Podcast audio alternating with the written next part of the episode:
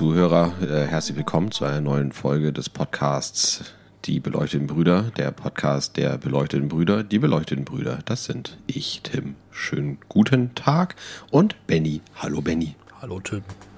Ich äh, habe versucht, diesen Podcast zu starten, wie Andreas Sendka äh, immer den Podcast Zeitverbrechen startet, immer mit derselben Floskel und auch einem ähnlichen Singsang, wie ich ihn gerade äh, anstrengenderweise immer noch durchziehe. Ich weiß gar nicht warum. Ja, hallo, Benny. Hi Tim. Wie, wie geht's dir? Du siehst frisch aus auf dem Kopf. frisch aus. Aber Ja, auf dem Kopf sehe ich frisch aus. Auch ansonsten, guck meinen muskulösen Oberkörper.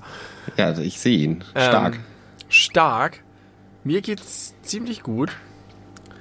Äh, ich bin frisch und munter und hab ein bisschen, wurde ein bisschen vom Frühling geküsst, oh, erzähl mir mehr. als ich Schimmel weggeputzt habe. Der typische äh, Zeitpunkt, um vom Frühling geküsst zu Ja, so werden. haben auch die vielen romantischen Frühlingsgedichte immer angefangen. Knöcheltief Ja. im Schimmel stand ich da äh, Und bekam einen Kuss. und bekam einen Kuss von der Frühlingsluft. Nee, weiß ich nicht. Ich hab, das wird jetzt wieder heller, das merkt man. Und ich hab, äh, Ja, hatte frei neulich und wir haben den Fehler gemacht, dass wir ein Zimmer im Haus sehr vernachlässigt haben. Und zwar ein Gefängniszimmer. Und ich habe gelernt, dass noch wichtiger gegen Schimmelbildung als Heizen, was man ja, man soll ja immer die Räume so konstant auf 16 Grad halten, auch im Winter, wenn man sie nicht, ne? Das heißt es immer, mach mal ein bisschen an, so verschlagen, sagt man dann irgendwie. Das sind so Tipps, die einem gegeben werden von erwachsenen Menschen. Ja? Nicht, nicht zu sehr auskühlen lassen. Ist auch angeblich Energie, weniger Energieeffizient. Ist egal. Auf jeden Fall heißt es das so. Aber vor allen Dingen mangelndes Lüften. Und wir Ja. haben ein gefangenes Zimmer. Das also au, von weil man keinen Durchzug machen kann. Zimmer abgeht. Und häufig ist die Tür zu und es wird, äh, wurde den ganzen Winter nicht benutzt. Es war nicht geheizt und dann ging ich da eines Tages rein und sah Schimmelflecken an der Wand. Scheiße. Und dann habe ich so einen richtig guten freien Tag gehabt, an dem ich voller Tatendrang war und habe Essigessenz genommen. Boah, riecht das krass, wenn man das reibt. Ja, ich benutze das auch äh, regelmäßig. Wofür benutzt du das? Ähm, ich bade ja gerne und ich weiß nicht genau warum, aber ich habe das Gefühl, das Wasser ist heftig kalkhaltig und das dauert drei Badegänge und schon äh, sieht man auf äh, in der leeren Badewanne so die Rückstände des Wassers, was exakt direkt aus dem Wasserhahn rauskommt. Dann ist es richtig so äh, zum Ausfluss führend, so, eine, so ein dunkler Rand. Ja. Und äh, der geht ganz, ganz, ganz, ganz schwer wegzuputzen, aber womit es ganz hervorragend geht, ist äh, Toilettenpapiertücher mit Essigessenz zu tränken und dann genau da drauf zu legen, eine Weile einwirken zu lassen und dann lässt es sich super wegwischen. Essig ist geiles Zeug. Ja, das kann super viel. Es ist auch noch richtig lecker. Also jetzt nicht die Essenz, aber Ein Tausendsasser. ja, wirklich. Und äh, naja, da war Aber ich. Moment, wie, wie machst du das? Du hast ja Schimmel in den Wänden und dann schmierst du die einen mit Essigessenz einfach. Genau, das, das erstmal, das war noch nicht so weit fortgeschritten, das war jetzt keine das waren ganz viele kleine Flecken. Das ließ sich tatsächlich relativ gut einfach abwischen und der Essig verhindert wohl dann, dass der sich weiter fortsetzt oder sogar, dass der abstirbt, keine Ahnung.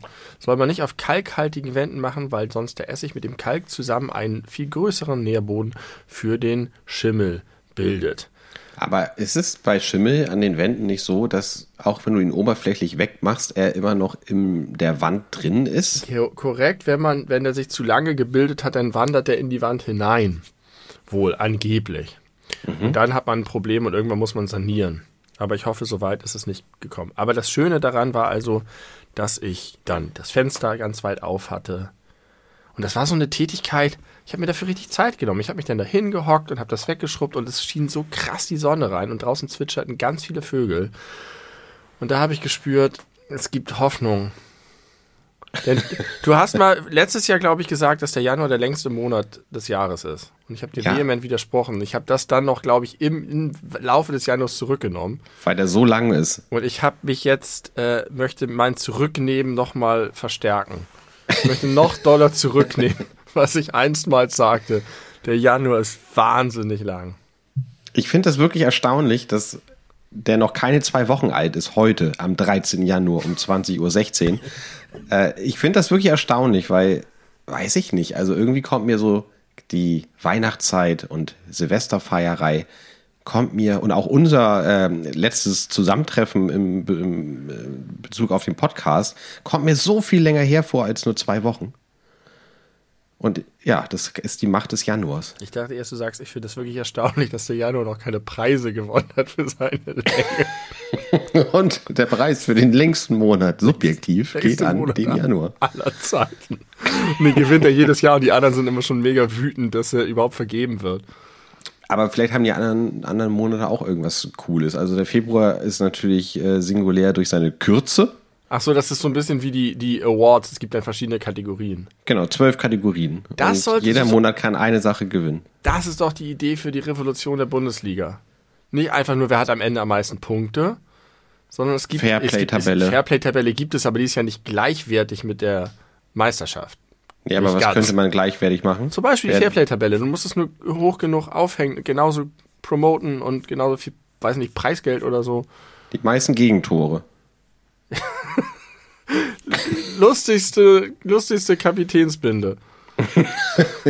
Einfach so viele Subkategorien, aber man weiß vorher nicht so ganz, äh, was die Jury da entscheiden wird und man muss ein bisschen kreativ werden und man muss auf verschiedenen Ebenen gut sein als Team. Ja, und das dann stimmt. kann man vielleicht auch ausgleichen, dass man nicht so gut Fußball spielen kann. Ja, okay, also DFB, DFL. Was ist der Unterschied zwischen DFB und DFL? Weißt du das? DFL ist die Deutsche Fußballliga. Ja. Das ist also wirklich nur, glaube ich, der Zusammenschluss, organisierte Zusammenschluss aller Vereine. Ja. Und der DFB ist ja auch, äh, umfasst ja auch die Nationalmannschaft oder vielleicht sogar nur die Nationalmannschaft. Und Gut, gute Frage. Alles, was so, ich glaube, das ist so ein bisschen die. Vielleicht gehört die DFL auch zum DFB. Gut, dass ja, wir uns damit sein. nicht so gut auskennen. Ja, ist auch gar nicht, gar nicht mal so spannend. Ähm, auf jeden Fall wurde ich da vom Frühling geküsst. Hatte richtig gute Laune, es ja, hat richtig viel Spaß gemacht. Da das war toll. Und da habe ich gleich Lust bekommen auf mehr davon. Bin rausgegangen und habe anderthalb Stunden lang von innen den Auslauf der Hühner mit Kaninchendraht verstärkt. Gesichert. Ja. Nicht damit sie nicht raus, äh, nicht damit der Marder nicht reinkommt, das ist egal, sondern damit die Hühner nicht rauskommen durch die Löcher, die der Marder nagt. Ähm, und das ist ein geiles Zeug. Kennst du das? Man ist doch so häufig gepisst davon, dass irgendwelche Sachen einfach nicht funktionieren. Dann macht man die irgendwie hin und es fällt wieder zusammen und es funktioniert nicht, wie es soll. Und dann muss man es festbinden, aber es hält nicht und Sachen funktionieren häufig nicht gut. Dieser Kaninchendraht, es ist so unwahrscheinlich. Ich musste den nicht in die Erde drücken, ich musste ihn nicht festmachen. Der hat sich quasi magisch von alleine richtig hingestellt. Ich habe den gefühlt einfach nur hingeworfen und der war perfekt. Also ein äh, seltenes Beispiel für äh, das Game ist durchgespielt. Das Game ist richtig durchgespielt. Schön. Oh, der, der Feuchter ist wieder am Rödeln hier. Sei leise, kleiner Freund. Ich zerstöre nicht unsere Podcast-Atmosphäre. Das war sehr, sehr gut und ähnlich positiv. Ich habe heute viele positive Nachrichten. Ähm, äh, äh, äh, ich lasse dir auch gleich ein bisschen Raum. Ja, mach ruhig. Ähm, ich hole mir den schon, wenn ich ihn haben will. Ich beschreibe ein Problem, vielleicht kennst du es. Beim Rausholen von Wäsche aus der Waschmaschine. Wenn du dann die Wäsche aufhängst, ist es häufig so, dass die Teile, gerade wenn man Jeans und Pullis hat, so ineinander verstrudelt sind, dass egal welches Teil du nimmst, du nimmst immer den ganzen Klumpatsch mit. Mm, ja, kenne ich. Nicht ganz so extrem, wie du es beschreibst. Außer Passiert auch Bettwäsche. nicht immer, aber ich weiß, dass ich das manchmal habe. Ich will ein Teil vom Stapel nehmen und dann oh, ziehe ich oder dann verzerrt es und dann fällt was runter und es nervt. Aber der gleiche Effekt kann auch gut sein, nämlich bei meinem Plastikmüll. Ich habe einen relativ kleinen Eimer für den Plastikmüll, der immer überläuft. Und wenn ich den dann rausbringe, denke ich immer, oh nein, wenn ich den jetzt rausbringe, purzelt alles runter und ich muss die ganze Scheiße aufheben und der Joghurtdeckel fällt auf den falsch rum rauf und dann ist der Scheiß auf dem Boden und so weiter und so fort. Aber da funktioniert es genauso. Und ich kenne das von Plastik und erwarte das von Plastik, dass wenn man das auch nur in die Hand fässt, dass es in alle Winde wegfliegt, weil es so leicht ist. Aber magisch nehme ich den Eimer in die Hand und das meiste bleibt drin. Und ich kann Aber die tragen, nach draußen, durch den Wind, bis zum Dings und, und es ist richtig übervoll, es quillt über. Da sind ganz viele kleine Fitzelchen, aber unwahrscheinlich wenig fällt davon runter. keine Ahnung, was da schon wieder los ist. Ähm, du warst gerade bei deinem Plastikmüll. Ich hatte noch eine Frage. Also du beziehungsweise habe gerade die Frage gestellt, ob du denn keine Mülltüte in deinem Plastikmüll hast. Habe ich nicht. Hast du nicht, okay. Und du trägst den immer, immer erst raus, wenn er übervoll ist, sodass man eigentlich erwarten müsste, dass der äh, dass irgendwas rausfällt. Ja. Und das passiert zu selten. Das ist das äh, Positive, was du noch mitbringen wolltest. Auch ja, ist das nicht toll? Ich, so, so häufig ärgert man sich über diese Dinge. Und wenn ja, sowas funktioniert, auch noch on a regular basis. Also kann man sagen, man soll sich doch mehr an den kleinen Sachen erfreuen. Ich weiß nicht, ob man das soll oder mehr. Ich glaube, ich tue das schon genug. äh, vielleicht vielleicht freuen sich auch andere Leute darüber nicht, so weil sie sagen, ja, keine Ahnung, so soll es halt sein. Ich, das ist das, was das Bare Minimum, was ja, ich vom Leben erwarte. Genau, das ist der Standard. Darüber freue ich mich nicht. Ähm, ich möchte mal sagen, äh, das passt sehr gut. Das ist, ist nicht ganz so positiv, sondern ich möchte jetzt noch mal ein Beispiel bringen, äh, was mir neulich aufgefallen ist, Game, das nicht durchgespielt ist und äh, das passt sehr gut, nämlich Mülltüten. Äh, und zwar insbesondere die Größenangaben von Mülltüten. Ich kann mir auf Verrecken nicht Liter. merken, wie viel Liter, scheiß Liter äh, Fassungsvermögen mein Hausmülleimer hat oder mein Plastikmülleimer hat. Ja, das ist eindeutig die falsche Einheit, die Sie da wählen. Warum machen die nicht S, XS, M, L, XL, fertig ist? Da kannst ja. du dir merken, oder kannst du sogar draufstehen. Ich meine, das kannst du mit den Litern auch, aber das ist irgendwie so unintuitiv. Es würde, so, es würde sogar noch mehr helfen, wenn sie so grob die Höhe zum Beispiel des Mülleimers, die sind ja jetzt ungefähr proportional im Breitenwachstum. Es gibt ja nicht plötzlich so einen sehr, sehr breiten, niedrigen Mülleimer. Ja. Dass du so grob sagst, ja, halt so, oder steht so kniehoch. Ja, hüfthoch. genau bei einem erwachsenen äh, Menschen 1,75 Meter. Reicht bis zum Knie, reicht bis zur Hüfte, reicht bis zum Knöchel. Ja. Knöchel ist vielleicht ein bisschen niedrig. Ja. das ist ein sehr kleiner, so ein Tischmülleimer. Aber ja, genau. Keinen, der braucht keinen Müllbeutel. Das stimmt. Aber das hat mich, das ist mir neulich mal aufgefallen, dass ich das wirklich nach so vielen Jahren, die ich nun für meinen eigenen Haushalt einkaufen gehen muss, immer davor vom Regal stehe und mir denke, fuck, was brauche ich denn eigentlich? Man vergreift sich. Und es gibt auch erstaunlich viele Abstufungen. Es gibt dann 5 Liter und 9 Liter und 12 Liter und 15 Liter und 20 und 30. Ja, ja so viele, echt? Auch das. Habe ich den Eindruck. Es ist, es, du hast, ich gebe dir völlig recht. Ja, das finde ich, äh, das muss mal irgendwie nochmal neu gedacht werden, das Konzept. Wäre das vielleicht so ein, so ein äh, Marktlückending, dass man sich mit einer neuartigen Müllbeutelfirma selbstständig macht und sagt, wir machen das einfache System, das metrische System oder so? Mhm. Aber ich bin grundsätzlich eher gegen Mülltüten. Ich finde, Mülltüten braucht man eigentlich nicht so sehr. Nicht, naja, wenn man in einem riesigen Anwesen wohnt, wo man einfach nur fünf Meter auf die, äh, vor die Haustür treten muss, wo die ganzen Mülltonnen stehen, ja, fair enough, gebe ich dir recht, aber wenn du das immer aus dem ersten Stock erstmal 100 Meter weit tragen ja. musst und das natürlich in aller Regel tust, wenn du gerade eh das Haus verlässt und keine Lust hast, deine Sachen dann wieder zurückzutragen okay, in die Wohnung, äh, ist das schon ganz sinnvoll mit den Mülltüten. Ansonsten finde ich es irgendwie nicht so richtig das mit dem Zurückgehen ist ein Punkt, weil ich finde, so jetzt so einen Mülleimer tragen ist nicht viel angenehmer als eine Mülltüte zu tragen. Also ich, wir haben doch die, dasselbe Modell an, äh, an ja, okay, das Ding. Hausmüllbeutel, das ist ein äh, Eimer. Ja. ja. 60 Liter Minimum, würde mal schätzen. Oder so. Keine Ahnung. Aber auf, auf, jeden Fall groß. Diese klassischen Dinger, die aussehen wie ein Penis, äh, mit, mit, mit der Penisspitze oben und du trittst unten drauf und dann geht der, der, die Penisspitze auseinander. Ja. Wenn ihr das noch nie so wahrgenommen habt, die Modelle aber kennt, you never can unseen it. äh, bitte sehr. Ähm, Benny, hast du, ich möchte mit dir über Taschengeld reden, weil ich, mir ist neulich aufgefallen, Taschengeld war früher als Kind logischerweise ein riesengroßes Thema. Und es war irgendwie auch immer so eine Frage im Freundes- und Bekanntenkreis, wie viel kriegst du und ist es wöchentlich und ist es an Bedingungen geknüpft oder wie sieht's aus? Und ich habe, obwohl das so lange so wichtig war, 0,0 Gespür dafür, was so eine adäquate Menge an Taschengeld ist. Und mir ist es aufgefallen bei meiner Nichte, die ist neun, äh, die kriegt pro Woche zwei Euro. Und meine, mein, mein erster Impuls war, boah, ist das wenig. Das sind ja nur, das sind nur acht Euro im Monat. Das ist ja, da kann man ja nichts mit anfangen. Und dann habe ich aber gedacht, naja, als Neunjährige hast du ja auch nun keine Ausgaben, aber es erscheint mir trotzdem wenig. Wie siehst du das oder wie handhabt ihr das, wenn ich das fragen darf? Da haben wir neulich, haben meine Frau und ich schon häufiger lange drüber gesprochen. Und ich habe keine klare Position mehr, denn bei uns ist die Frage eher, ob überhaupt Taschengeld sinnvoll ist. Ja. Und da kann man auch sehr, sehr viel zu sagen. Irgendwie Wert von Geld lernen, Umgang mit Geld lernen und so weiter.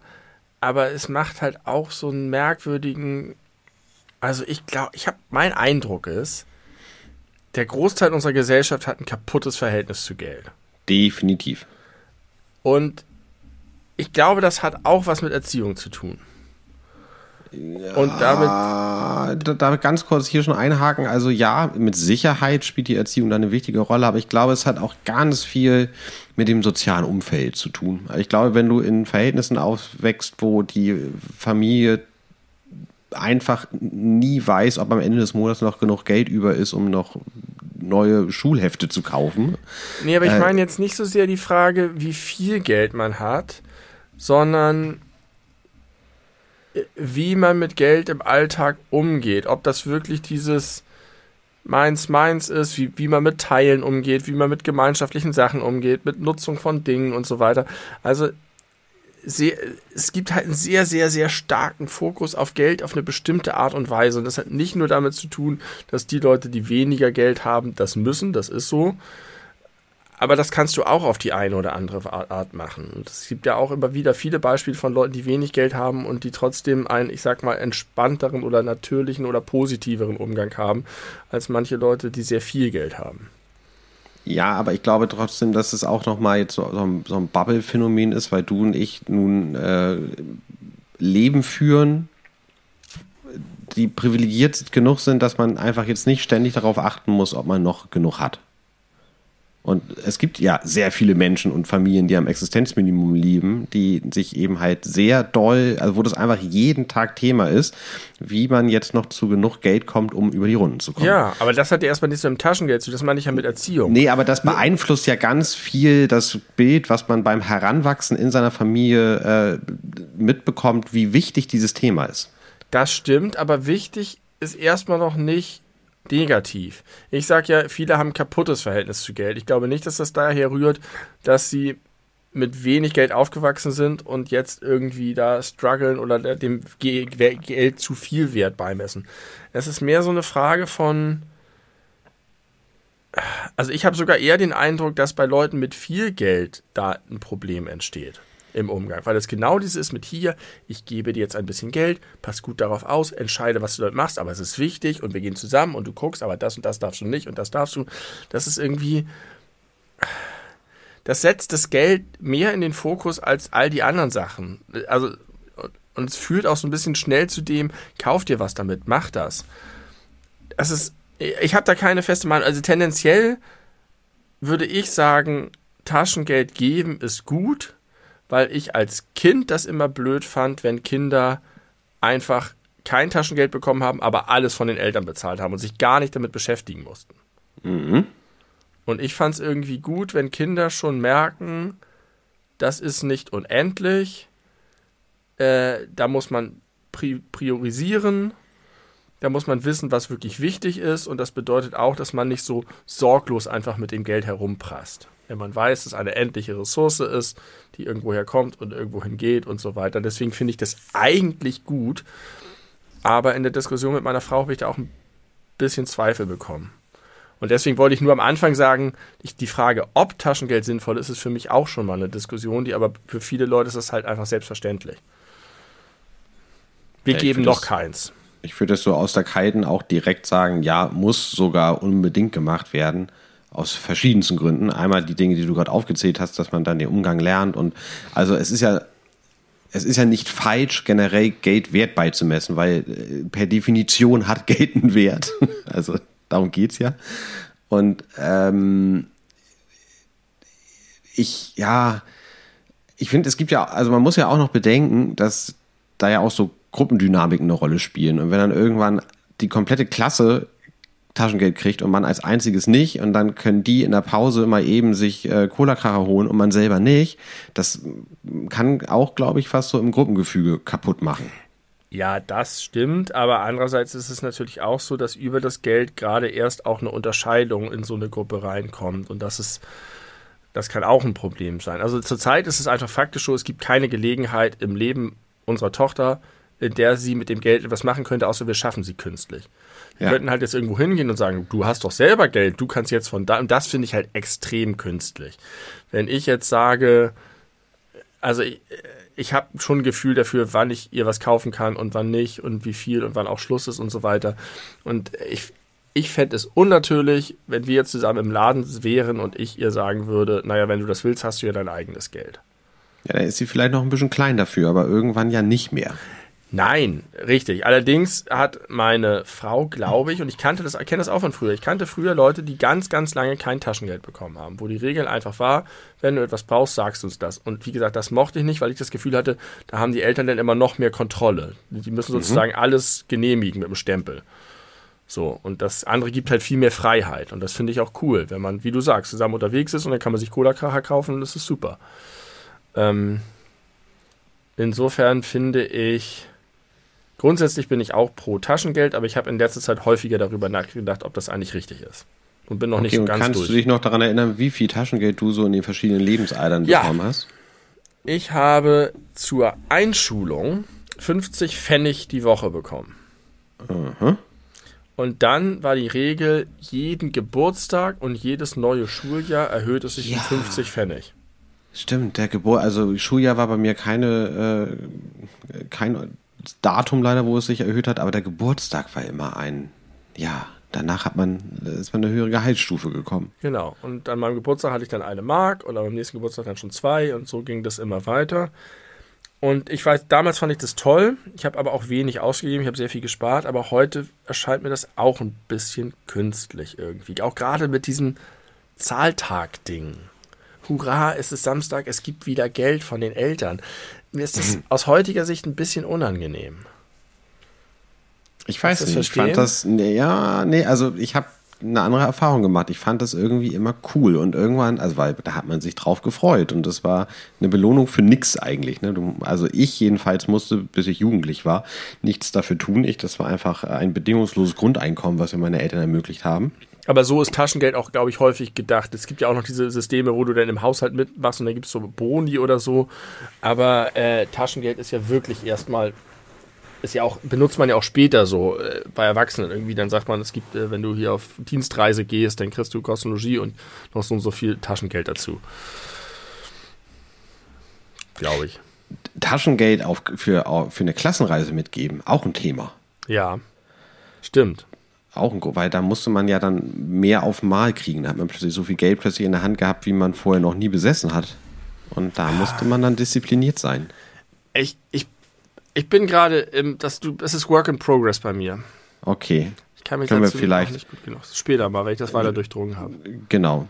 Äh, aber eine ganz artverwandt, gut passende Frage. Äh, zählst du Wechselgeld nach? Niemals. Nee, ne? Ich nämlich auch nicht. Und ich habe auch irgendwie mal sofort ein negatives Bild bei Leuten, die das tun. Ja, ja, richtig toll. Und zwar an der Kasse noch so offen. Ja, genau. Oh, das ist so unangenehm. So Man unangenehm. will sich schon positionieren, um irgendwie alle Sachen gut, in einer guten Reihenfolge in die Tasche und Rucksack zu packen, damit es schön schnell geht.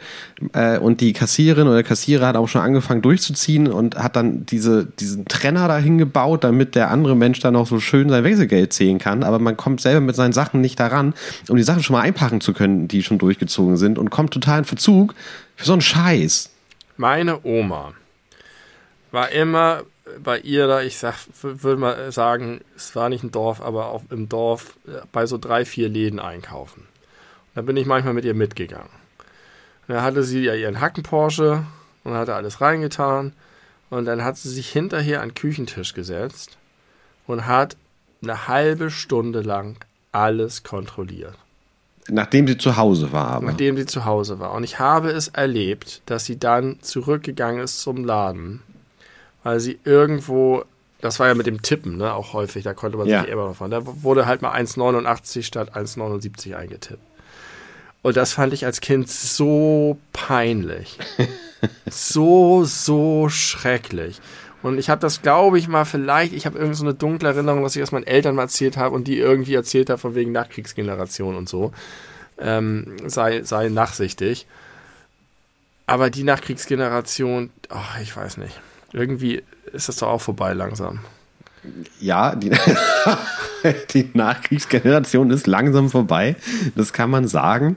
Ähm, aber ich glaube trotzdem durchaus, dass das wirklich eine Rolle spielt oder gespielt hat. Aber das hat man vielleicht jetzt so als Kind nicht richtig durchschaut, dem das einfach nur unangenehm war, äh, irgendwie mit ansehen zu müssen, wie da um, um Pfennigbeträge Ja, geschachert wird. das hat sofort die beiden auf so eine, also die Verkaufsperson und meine Oma auf so eine hierarchische Ebene gestellt irgendwie. Die waren da, die waren nett, die, die ständig ist sie einkaufen gegangen, die kannten sich, die haben sich gegrüßt, die haben gequatscht und dann kommt die aber und sagt, nee, nee, nee, nee, nee, hier äh, 10, 10 Pfennig bitte noch. Und da, ich, wie, was für ein Stundenlohn? Das hat mehr als eine Stunde gedauert, das, das Zählen und wieder zurücklaufen. Also sie ist wahrscheinlich nicht sofort zurücklaufen, sondern bei nächster Gelegenheit, aber trotzdem. Furchtbar. Ja, ich finde das auch äh, furchtbar. Aber habe ich dir nicht mal die Geschichte mit meiner Frau und dem Kürbis erzählt? Ja, das hast du in, Im äh, Podcast? Pod, im Live-Podcast hast du es Ja, erzählt. siehst du, das, also es kann sich manchmal lohnen. Da war es aber echt Zufall, dass wir das bemerkt haben.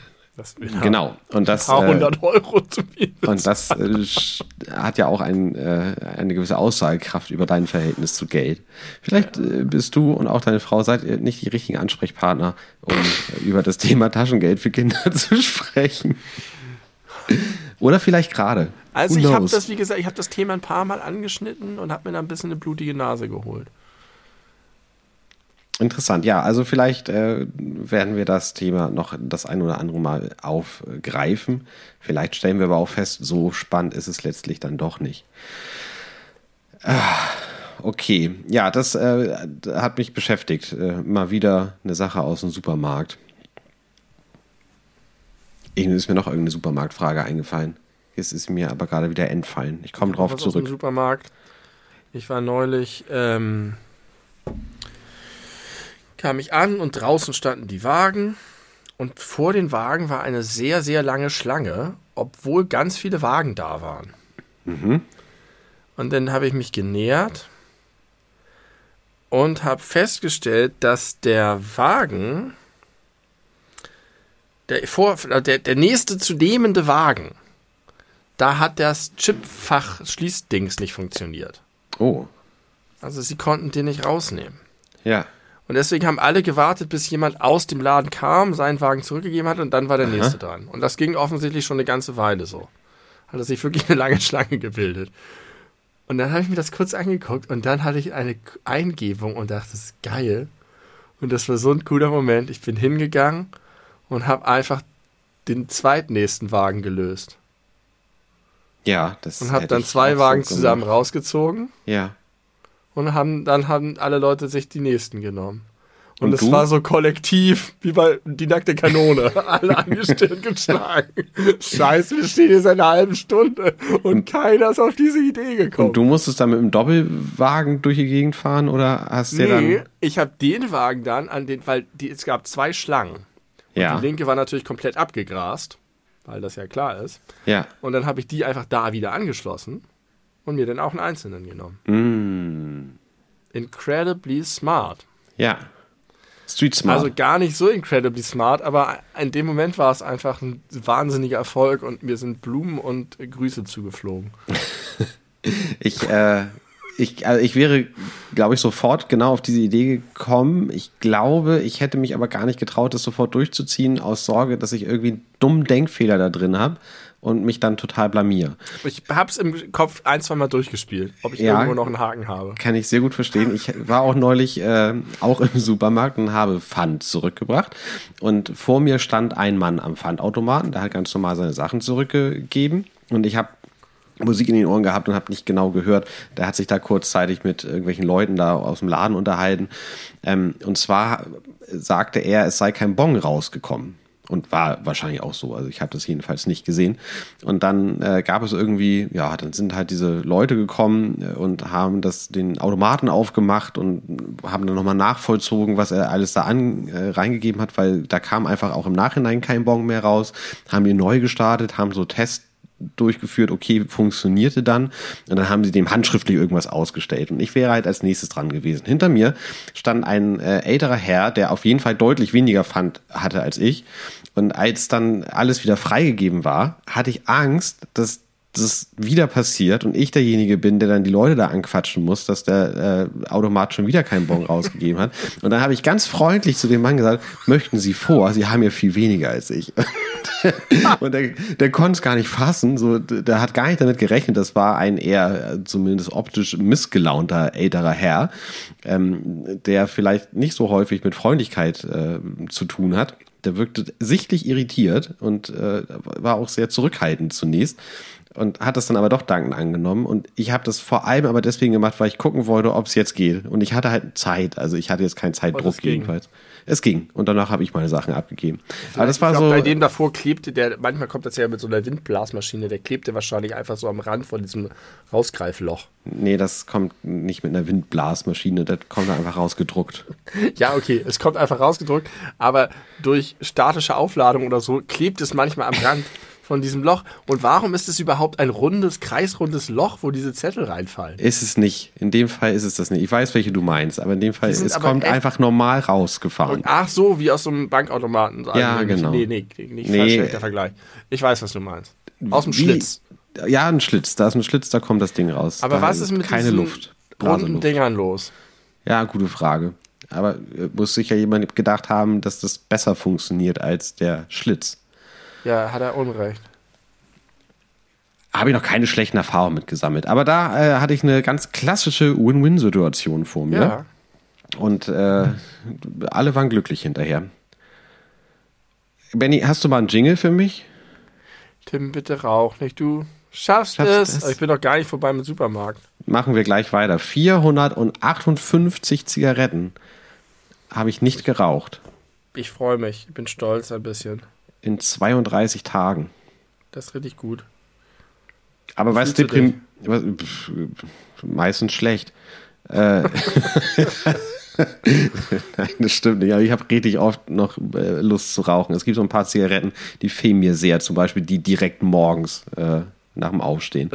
Ähm, und hier in dieser App, die mir das alles immer so zählt und rechnet, sind so verschiedene äh, Stufen der Gesundheit, die mit Prozentzahlen angegeben werden. Und je nachdem, wie lange man schon nicht mehr raucht, äh, hat man da äh, bis zu 100 Prozent. Zum Beispiel das Nikotin im Blut, baut sich ab, bin ich bei 100 Prozent, war sehr früh schon. Husten aufgrund von Rauchen wird weniger, bin ich bei 96 Prozent. Ich habe vorher nicht gehustet, jetzt aber auch nicht. ähm, aber es gibt die beiden Punkte, das Lungenkrebsrisiko ist halbiert und Herzerkrankungen äh, auch äh, ist genauso hoch wie beim, wie beim Nichtraucher, bin ich noch bei 0 Prozent. Alter, ja, ich habe mal, äh, ich glaube, 20 Jahre musst du nicht rauchen, damit das Lungenkrebsrisiko. Also, es gibt irgendein Alter. Also das Lungenkrebsrisiko erhöht sich vor allen Dingen, dass es sich realisiert, ab einem bestimmten Alter. Ja. Wenn du irgendwie über 60 oder so bist. Und wenn du bis zum Lebensjahr aufhörst. Aufhörst, ja. Bist du, wenn du in das relevante Alter kommst, wieder genauso wie ein Nichtraucher. Mhm. Das ist wahrscheinlich ein bisschen Selbstbetrug, aber ich finde, das ist eine schöne Art, sich das Rauchen in der Jugend schön zu reden. Und es ist aber auch eine gute Motivation, dann auch den Absprung zu schaffen. Den Absprung zu schaffen, richtig. Ja, ähm, ich befinde mich einmal, am Absprung. Ich freue, es ist alles total toll. Einmal wollte ich noch sagen zu meiner kleinen äh, Geschichte mit, dem, mit der Supermarktschlange. Das ist, glaube ich, ich glaube, viele in der Schlange wären auch darauf gekommen, aber das ist wieder so ein Ding von, man traut sich nicht, was du auch meinst. Man stellt sich einfach in die Schlange. Wenn da eine Schlange ist, stellst du dich dahin. Ja. Und dann hinterfragst du es vielleicht auch gar nicht so. Oh, und dann machst ja. du einfach mit. Ja. Da gibt es ja auch so Experimente mit äh, Schwarmdummheit und so. Wenn einer was macht, machen es alle und so. Richtig, genau. Ja. Äh, ich habe das durchbrochen. Mit, mit Courage. Zivil, das war Zivilcourage. Du wolltest auch immer Zivilcourage haben. Da das, war, war, das war Zivilcourage und das war aber auch ein bisschen Alpha-Verhalten. Ja? Ja, sicher. Du bist halt vorangegangen. Vielleicht haben ja mehrere Leute diesen Gedanken gehabt. Sich aber nicht getraut, das Keiner hat's umzusetzen. gemacht. Und ich sag ja nicht zu der Omi, die als erstes da dran steht, hier, ähm, Omi, mach du das mal. Ich habe es ja sogar noch so gemacht, dass ich nicht den ersten Wagen genommen habe. Ich habe ihn genommen, habe ihn rangeschoben und habe mich dann hinten angestellt. Also du hast dich doppelt in den Dienst der Sache gestellt. Ich habe mich richtig beliebt gemacht bei der lokalen Bevölkerung hier. Am besten hätte es mir aber gefallen, wenn, wenn, wenn die anderen sich dann verbündet hätten und gesagt hätten, ey, du Retter aus der Not, bitte nimm den ersten Wagen, du hast es dir verdient. Ja, das stimmt. Das Haben sie ich, nicht gemacht, gemacht. um mich noch mehr in den Himmel zu loben. So, nächste Story aus dem Supermarkt. Ja. Ich habe ein altes Ehepaar gesehen, das zusammen einkaufen war. Und wenn ich dir jetzt sage, die sahen aus wie ein Rentner-Ehepaar, er beide irgendwie sehr unauffällig grau, die entsprechenden Klamotten, er hatte einen Hut auf, sie hatte einen Schal an, sie war eine Omi, er war ein Opi, er ist ihr hinterher gedackelt, sie hat ihn irgend für irgendwas angeflaumt, er hat missmutig irgendwas reingetan und so weiter. Äh, Aber trotzdem irgendwie ganz liebevoll, hast du sofort ein Bild vor Augen, kannst Ja. dir irgendwie vorstellen, was ich meine. Und in der Tat ist es super, also einfach so, ich habe die gesehen und dachte, ah ja, alles klar. Das sind, das ist einfach Omi und Opi, die zusammen einkaufen.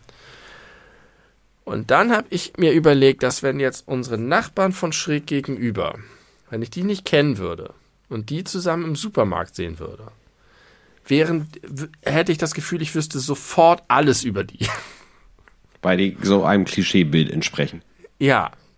Und es erfüllt sich irgendwie auch sehr häufig, wenn man so Leute in, in der freien Wildbahn äh, sieht. Weil die halt wirklich entsprechende Gespräche führen und so. Oder auch wenn die diese üblichen, man hat sich nichts mehr zu sagen und sitzt sich nur noch gegenüber. Aber unsere Nachbarn von schräg gegenüber, ich kenne die nicht gut, aber ich kenne sie ein bisschen. Das sind halt richtige Personen. Mit Charakter und Persönlichkeit. Ganz, weißt du? Ja. ich wenn ich die im Supermarkt jetzt sehen würde, würde ich sagen, ach, das sind ja die beiden, hey, und ich kenne die und so. Und ich, ich will nur sagen, alle Omis und Opis, die du da draußen siehst, sind alle Individuen.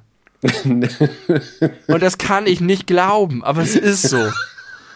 Es ist unvorstellbar, dass die sich auch nur in irgendwas unterscheiden. Ich habe das Gefühl, die essen dieselben Kuchen zur selben Zeit, die führen dieselben Gespräche, die lesen dieselben Sachen, die gucken dieselben Sachen im Fernsehen. Kaufen ihre einfach Klamotten alle im selben Laden. Sie sind alle geklont. Aber Ja. sie sind es nicht. Nee, nee, das Die ist haben eine- all, alle unterschiedliche Sachen in ihrem Leben erlebt, andere Sachen zu sagen, anderes Verhältnis zu ihren Kindern, ähm, begegnen ihren Nachbarn anders. Es ist, alle Menschen sind einzigartig und wunderschön.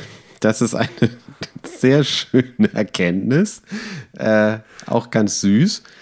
Jetzt vielleicht nicht der neueste Schrei, aber ich kann das insofern sogar sehr gut nachvollziehen, weil ich den Gedanken sehr, äh, regelmäßig ja, hatte, muss man aktuell leider sagen, weil durch Corona gibt es nicht mehr so viele Möglichkeiten. Aber wann immer ich, oder nicht wann immer, aber regelmäßig, wenn ich große Menschenmassen gesehen habe und vor allem, wenn es sehr heterogene Menschenmassen waren, also jetzt nicht vielleicht keine Ahnung, ein Rockkonzert, wo man ja doch eine gewisse ähnliche Art von Menschen immer wieder sieht, je nach Band und Musikrichtung.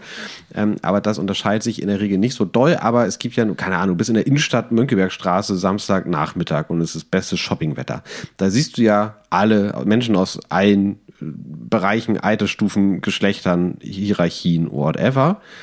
Und da denke ich mir ganz oft, boah, krass, jeder dieser Menschen, also wenn du so auf, auf dein eigenes Leben zurückguckst, wenn du an deine erste Liebe denkst, deinen ersten Liebeskummer, deinen ersten Sex, deinen ersten äh, besten Freund, beste Freundin, irgendwelche Erfolge in der Schule, bei Sportveranstaltungen, du könntest ja äh, zig Bücher mit all den Dingen füllen, die du in deinem Leben, in deiner Biografie erlebt hast.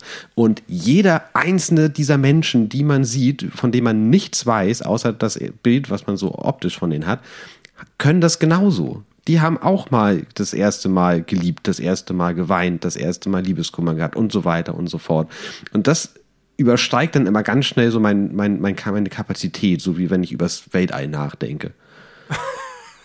Ja, und andererseits begegnest du diesen Leuten und trotzdem denkst du häufig nach zehn Minuten, okay, ich weiß alles, was du mir sagen kannst. Ja, ich habe keinen, du kannst mich nicht überraschen, du langweilst mich jetzt schon. Ja.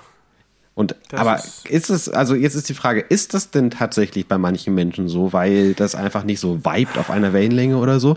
Oder tut man diesen Menschen immer Unrecht? Vielleicht ist es einfach so, dass manche Menschen nicht so gut in der Lage sind, ihre Persönlichkeit ins Schaufenster zu stellen oder sich auszudrücken oder ihren Gefühlen Ausdruck zu verleihen. Und Ja. die flüchten sich dann in so Phrasen und erzählen das, was von ihnen erwartet wird oder das, was gut ankommt und haben sich selber vielleicht nicht genug erforscht, um, um souverän das auch nach außen zu tragen oder so. Schön. Keine Ahnung. Gut, also äh, guter, guter, nachvollziehbarer und wahrscheinlich richtiger Gedanke. Ja. Ihr seid wertvoll. Ihr wisst es nur nicht. Oder ihr wisst es, ihr könnt es nur nicht äh, spannend nach außen tragen. Bist du fertig mit dem Supermarkt? Ich habe nämlich eine wichtige Frage an dich. Bin ich, ja. Ich habe ja am Anfang von deiner Frischheit, deiner optischen erzählt. Oh. Äh, und das hat was äh, unter anderem mit deiner Haarfrisur zu tun. Möchtest du ein neues Update? Äh, wir haben ja uns neulich schon mal lange über dein Äußeres unterhalten und über dein Zottelhaar und wie schwierig das ist, damit irgendwas zu machen, wenn man so wenig Erfahrung hat und jetzt keine gute Stammfriseurin oder Friseur. Was Ja, hast da du geht's getan? ja schon mal los. Friseur, ne? ja, da, da, man sagt immer, ich gehe zum Friseur. Und das hat mich immer schon ein bisschen gestört, so gendermäßig, weil es nicht nur so ist, dass man das unterschlägt, dass es auch Friseurinnen gibt, sondern weil fast alle Haarschneidemenschen Frauen sind und die meisten Friseurläden auch noch von Frauen geführt werden und das dadurch so doppelt unpassend wirkt, dass man sagt, ich gehe zum Friseur, zu dem Friseur und da sind dann nur Frauen. Aber egal, das nur am Rande. Ich war beim Friseur. beim Mann? Nein. ich habe ja neulich die Geschichte erzählt. Ja. Ähm, und um mir meine langen Haare endlich abschneiden zu lassen. Ich habe lange damit gehadert, weil ich so viel Zeit investiert habe und durch dieses tiefe Tal der Hässlichkeit gegangen bin. und äh, hin und wieder saßen sie sehr gut. Ich habe viele Komplimente bekommen, aber es gab einfach zu viele Tage, an denen es scheiße aussah und an denen sie mich auch krass genervt haben. Und jetzt betrat ich also den Friseursalon. Das ist auch komisch, ne? Salon. Wie haben, die, wie haben die Friseure es eigentlich geschafft, dieses Wort für sich zu kapern? Das ist so ein Wort, das ist so großzügig, luxuriös, aber trotzdem nicht dekadent. So ein Platz, wo sich die hohe Gesellschaft vielleicht trifft zum Plaudern. Vielleicht war das früher so. Das haben FriseurInnen geschafft und äh, SchönheitsdienstleisterInnen. Schönheitssalon, sagt man ja auch. Ja, aber es ist kein. Nach meinem Gefühl zum Wort Salon ist es kein Salon, so wie diese meisten Dinger aussehen. Studio ist vielleicht besser. Ja. Weil das, ne, das passt auch mehr zu diesem etwas grellen Billig-Look. Mit den ganzen zackigen Wachsdosen, die dann da stehen. Wie hieß das früher Studio? Stu, Stu, Stu, Stu, Studio Line. Studioline, ja. Also, ich betrat das Studio. Das klingt auch falsch. Wir wissen, wo du bist. Den Laden. Ich betrat den Laden. Nein, das geht auch nicht. Also ich bin da reingegangen. Alle wissen, an welchem Ort ich mich befinde. Dort, wo man sich die Haare schneiden lassen kann. Und niemand war da drin. Und ich hatte nach meinen Erfahrungen, von denen ich berichtet hatte, ja extra einen Termin diesmal zum ersten Mal bei einer Oh. bestimmten Person gebucht. Wie hast du die ausgesucht? Ich kenne jemand anderen, der dort regelmäßig hingeht. Aha. Und der hat eine Stammperson. Eine Frau. Und ich habe angerufen und habe gesagt, ich hätte gerne einen Termin bei der. War mir unangenehm, aber habe ich durchgezogen. Das Gute war, dass sie auch schon am Telefon war. Das hat es irgendwie netter gemacht. Und jetzt war ich alleine dort, niemand anderes drin und dachte, okay, vielleicht gerade kurz vor nach der Mittagspause, ich bin der Erste, der Letzte oder so, dann ist wahrscheinlich nur sie da. Das, und dann habe ich mich bemerkbar gemacht durch la- lang, leise, also so Geräusche, die ich auch machen könnte, ohne sie absichtlich zu machen. Ja, Sehr schön. man will ja nicht so eine Klingel drücken oder sich räuspern. Nee, nee, genau, Räuspern geht gar nicht, ne? Nee, räuspern geht gar nicht. Und wer kommt raus aus dem Hinterraum? Der Der, Typ. typ. der mir letztes Mal die Haare geschnitten hat. Und fragt, ob ich einen Termin habe. Und ich sage ganz verstimmt ja. Und dann sagt er, ah ja, bei der Frau. Person. Ich weiß nicht, warum ich sie anonymisiere. Sie heißt Sibel. Bei Sibel. Sibel. Das ist ein schöner Name, finde ich. Ja, ist ein schöner Name. Und dann sage ich ja. Und jetzt hatte ich Angst, weil ich ja erst vor weniger als zwei Monaten da war, dass er sich daran erinnert. Und dass ich, nachdem ich da jahrelang hingegangen bin, ohne Leute zu ich bei ihm. dazu, müsste, dazu müsste er aber ja erstmal auf dem Zettel gehabt haben, dass du immer sagst, egal bei wem. Ja, müsste er. Trotzdem war es mir unangenehm. aber er hat wahrscheinlich äh, nicht den Anschein gemacht, als wäre er jetzt beleidigt oder so. Er hat es ganz professionell und freundlich gemacht. Sehr gut. Hat mir meine, sich mein Impfzertifikat angeguckt. Das ja, spricht allein schon dafür, dass er sich vielleicht nicht direkt an dich erinnert. Weil meine Friseurin kennt mich, da arbeiten nur zwei Stimmt. und äh, die, nachdem ich das einmal gezeigt habe, wobei ich glaube, ich musste es noch nicht mehr zeigen. Ich habe äh, erzählt, dass ich Impftermine habe, als das aktuell war, noch bevor es den digitalen Ausweis dafür gab. Und deswegen wusste sie einfach oder weiß sie einfach, dass ich äh, geimpft bin. Ja, sehr gut kombiniert. Das beruhigt mich etwas. Auf jeden Fall kam sie dann und hat gefragt, was es passieren soll. Und habe ich gesagt, das ist eine lange Geschichte. Und dann habe ich ihr die ganze Geschichte sehr lang. Und sie war voll dabei und hat, als ich dann gesagt habe, was dann, dass sie ab soll, hat sie gesagt, nein, nein, nein. Sie wollte fast die Arbeit verweigern. Und dann hat sie sehr lange darüber geredet, wie schön meine Haare seien. Und dass sie, dass sie es so schade findet, dass sie die jetzt abschneiden muss. Und dann haben wir zusammen überlegt, was man machen kann und warum und wie und überhaupt. Und das war einfach super nett und ich will jetzt immer zu Sibel gehen. Das klingt fantastisch. Und was hat sie genau gemacht? Also an den Seiten ist auf jeden Fall oder auch vorne noch recht lang. Ja, sie hat, ich das habe ich auch so gesagt, ich habe gesagt, ich hätte nicht gern so einen typischen Herrenschnitt. Ähm, ich will schon ein bisschen irgendwie individuelle Note behalten. Und äh, weil sie sich so sehr in meine Haare verliebt hat, äh, haben wir dann gemeinsam auch entschieden, dass wir oben und vorne ein bisschen mehr drauf lassen, hinten aber die, die Matte etwas wegnehmen. Und das hat sie dann gemacht. Und pff, ist okay.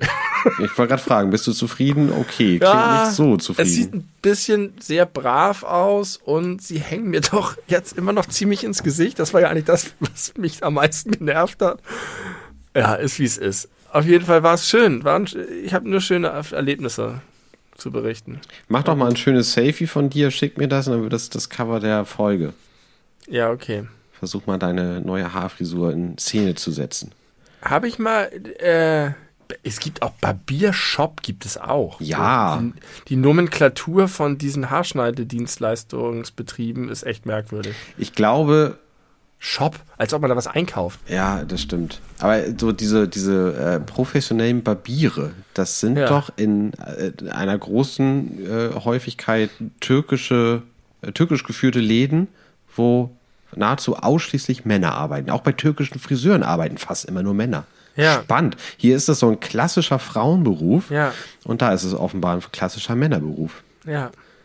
Und weißt du, was in der Türkei, nee, also zumindest in der deutschen Türkei, sage ich jetzt mal, offensichtlich auch ein Männerberuf ist? Dönermann. Weil man sagt ja immer, man geht zum Dönermann, wenn man zum Dönermann geht. Völlig zu Recht sagt man das. Und man sagt das völlig zu Recht. Hast, wurdest du jemals in irgendeinem so dieser Imbisse von einer Frau bedient? Nein. Aber in allen Kumpierläden immer ausschließlich Frauen. das ist doch total seltsam. Wo kommt Kumpier her? Das weiß weißt ich nicht, nee. Und Vielleicht ist das die Trennung. Mit Mut Mutmaßungen setze ich mich bei sowas prinzipiell auch immer eher in die Nässe. Ja. Männer machen Döner, Frauen machen Kumpir. Ja, und Frauen machen in Deutschland Haare und Männer machen in der Türkei Haare. Mhm. Du hattest doch mal, hast du, der hat doch hier diese, diese Säure dir gegeben, oder nicht? Ja, das war ein türkischer Friseur. Ich weiß nicht, ob wir die Geschichte je im Podcast erzählt haben. Mit deinem Leopard. Ich hatte, genau, ich hatte äh, eine ganze Weile große Probleme mit kreisrundem Haarausfall in meinem äh, Bart, mein, meiner Gesichtsbehaarung, was von gefühlt jetzt auch gleich äh, kam und sich ausbreitete und größer wurde, so dass ich richtige, komplett kahle Stellen hatte, die so kahl waren, dass selbst nach einer Nassrasur man noch sehr deutlich gesehen hat, dass die Haut da anders aussieht, weil einfach nichts da gewachsen ist, auch keine Stoppel, gar nichts. Ähm, und da haben äh, habe hab ich mit Hautarzt drüber gesprochen, der sagte, ja, das habe ich oft gesehen, kann man nicht wirklich was machen. Ich habe da Kortisoncreme raufgeschmiert, weil er meinte, manchmal hilft das, oft aber auch nicht. Äh, das brachte nichts. Ich weiß auch nicht, wo es herkam. Alle haben immer gefragt, hast du Stress? Hatte ich nicht. Habe ein gutes Leben geführt, zu dem Zeitpunkt ganz besonders gut. Äh, da hatte das hatte damit überhaupt nichts zu tun. Und dann hatte ich äh, einen, einen türkischen Friseur kennengelernt äh, bei meiner Arbeit und der hat das gesehen und meinte sofort, ey, das kenne ich, das habe ich, ich habe hunderten Männern geholfen, dir helfe ich auch, du bist ein korrekter Typ. Und ich dachte mir, mega, ich mache alles, ich bin super verzweifelt, ich das mochte ich. ich. Da war ich, das hat meiner Eitelkeit und meinem Ego überhaupt nicht gut getan, äh, diese Löcher. Und der meinte, ich besorg dir was, äh, das dauert aber einen Moment, weil das kann man hier nicht kaufen, aber ich habe genau das Zeug, was du brauchst. Ich sag meinem, ich sag ich meinem Sohn Bescheid, der soll dir das mitbringen. Äh, der Mann war irgendwie Mitte 70 und hat jahrelang einen Friseursalon auf dem Kiez äh, in der Davidstraße äh, gehabt und der wurde jetzt von seinem Sohn übernommen. Und der hat mir dann äh, eines Tages ein, eine kleine, diese kleinen 0,1 Liter Wodkaflaschen, die auch so aber aussehen wie so eine große Wodkaflasche, die man immer an, ja. an der Kasse kaufen kann, äh, mitgebracht mit einer klaren Flüssigkeit drin und statt des Wodka-Etiketts war da ein Aufkleber drauf mit einem großen X. Also das ist so Achtung Gefahr. Und das war hochprozentige Essigsäure. Also das, worüber wir heute, vor, heute Vormittag, wollte ich gerade sagen, vorhin schon drüber gesprochen haben. Die geile Essigsäure, die alles kann, die kann nämlich noch viel mehr, als ihr alle denkt da draußen. Äh, wenn sie hochkonzentriert 80-prozentig ist, so sagte er, äh, und man sich das auf diese kahlen Hautstellen beim kreisrunden Barthaarausfall schmiert, hat man heftige Schmerzen. Aber wenn man das über mehrere Wochen durchzieht, alle zwei Tage, und das Lustige ist, es wird schlimmer, weil es verkrustet irgendwann und dann fällt irgendwann die Kruste ab und du hast die ganz frische, neue, reine Haut, die nicht viel ab kann, dann da drunter und dann machst du da wieder diese Essigsäure drauf. Oh dass Gott, ich innerhalb, die, die, die arme neue Haut. Genau, direkt auf neue Haut. Das war wirklich furchtbar. Und das Allerschlimmste, das hat sich also von Hautfarben sofort zu schneeweiß verfärbt bei Kontakt mit dem Zeug. Und das habe ich aber, ich weiß nicht genau, vielleicht drei, vier Wochen. Womit äh, hast du das aufgetragen? Äh, mit einem Q-Tip.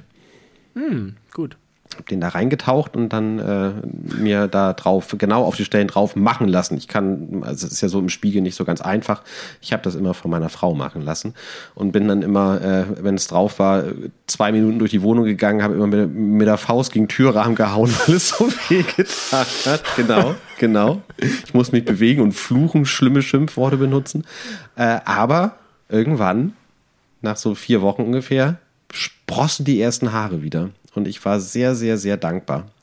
Und seither ist es nicht mehr wiedergekommen. Doch ist es, an einer, aber an einer anderen Stelle und zwar direkt hier unten am Kinn, wo man es nicht äh, gesehen hat, weil die Haare da no normal drüber waren, weil, ja. die, weil es da halt sowieso länger ist. Und das ist dann aber auch von alleine weggegangen, mittlerweile wieder. Interessant. Ja. Aber warum warst du beim Friseur in der Davidstraße? Das war der Salon meines Patienten. Aha. Mann. Ja. Ja, ja, Das, war, das war die Geschichte, wie mein Leopard äh, geheilt wurde. Aber du hast vor dieser Folge erzählt, dass du ganz viele tolle Themen mitgebracht hast heute. Ja. Und ich habe viel geplappert und jetzt hast du auch noch Geschichten erzählt, die du gar nicht auf dem Zettel hattest. Deswegen hätte ich jetzt gerne die beste deiner Stories, die du mitgebracht hast. Oh ja, das kann ich machen. Äh, das ist äh, ganz einfach. Ich möchte, dass, äh, ich möchte diesen Podcast einem Tier widmen, und zwar äh, der Minensuchratte Magawa. Ist das ein Name oder eine Art von. Nein, nein, das ist der Name, Magawa. M-A-G-A-W-A. Ja. Das, das ist eine kleine Minensuchratte und die ist ein Held. Und die ist verstorben kürzlich.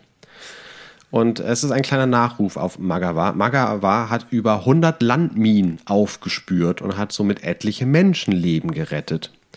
Also durch jede Entdeckung verringerte äh, Magawa das Risiko von Verletzungen und Todesfällen in Kambodscha. Da war Magawa tätig und Magawa war eine sogenannte Hero Rat.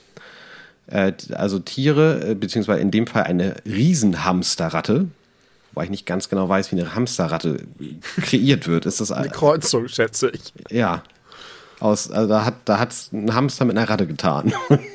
Dann ist ja. die Hero Red Magawa da rausgekommen. Magawa. Äh, Magawa wurde geboren im November 2013 in Tansania.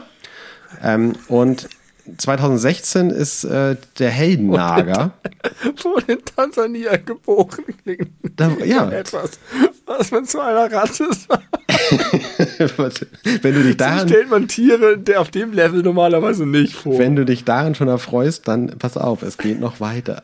Also 2016 kam dann äh, Magawa dreijährig ins kambodschanische Siem Reap und äh, ist dort äh, hat sich der belgischen Hilfsorganisation Apopo für Minensuche äh, angeschlossen und wurde dort ausgebildet von denen zur zur Hero Red zur zur, zur Landminen Aufspürratte.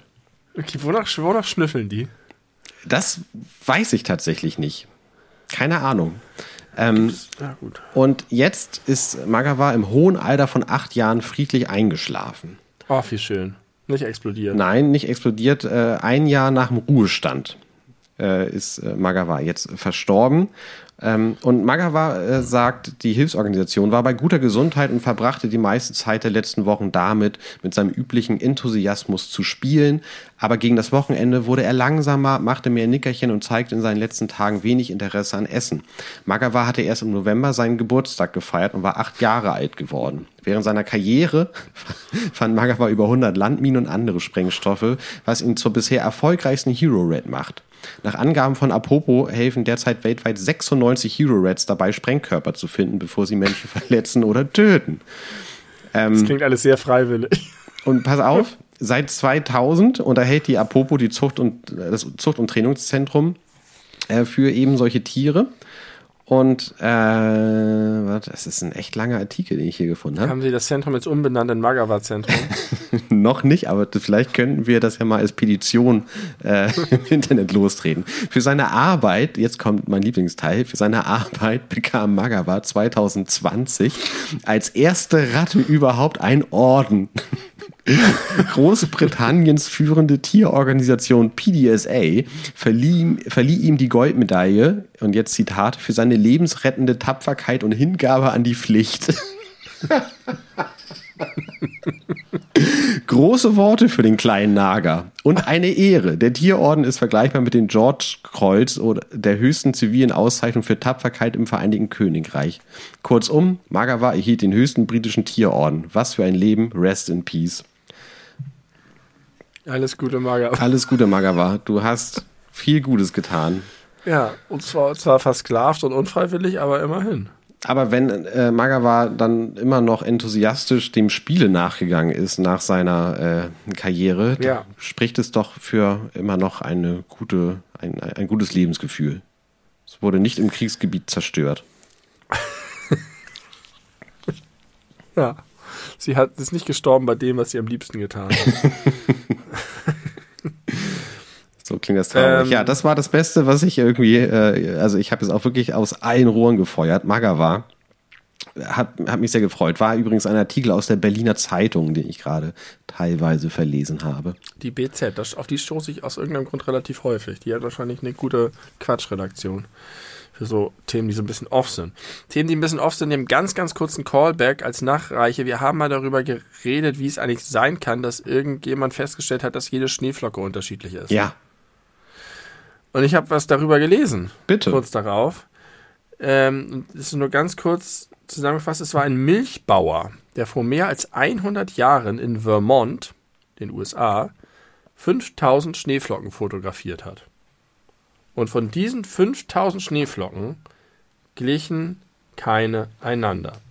Und aus diesem kleinen Sammelsurium an Schneeflockenfotos hat sich dieser Kalenderspruch keine Schneeflocke gleich der anderen gebildet. Es gibt keine weitere Datengrundlage dazu, glaube ich. Zumindest hat der Artikel das sehr nahegelegt. Aber jetzt hast du gerade gesagt Kalenderspruch. Ist es denn nur ein Kalenderspruch oder ist es wissenschaftlicher Konsens? Ja, wie gesagt, der Artikel schien so zu sein, als ob die Erkenntnis, dass alle Schneeflocken unterschiedlich sind, ausschließlich auf diese Arbeit des Milchbauern aus Vermont zurückgehen. Mhm.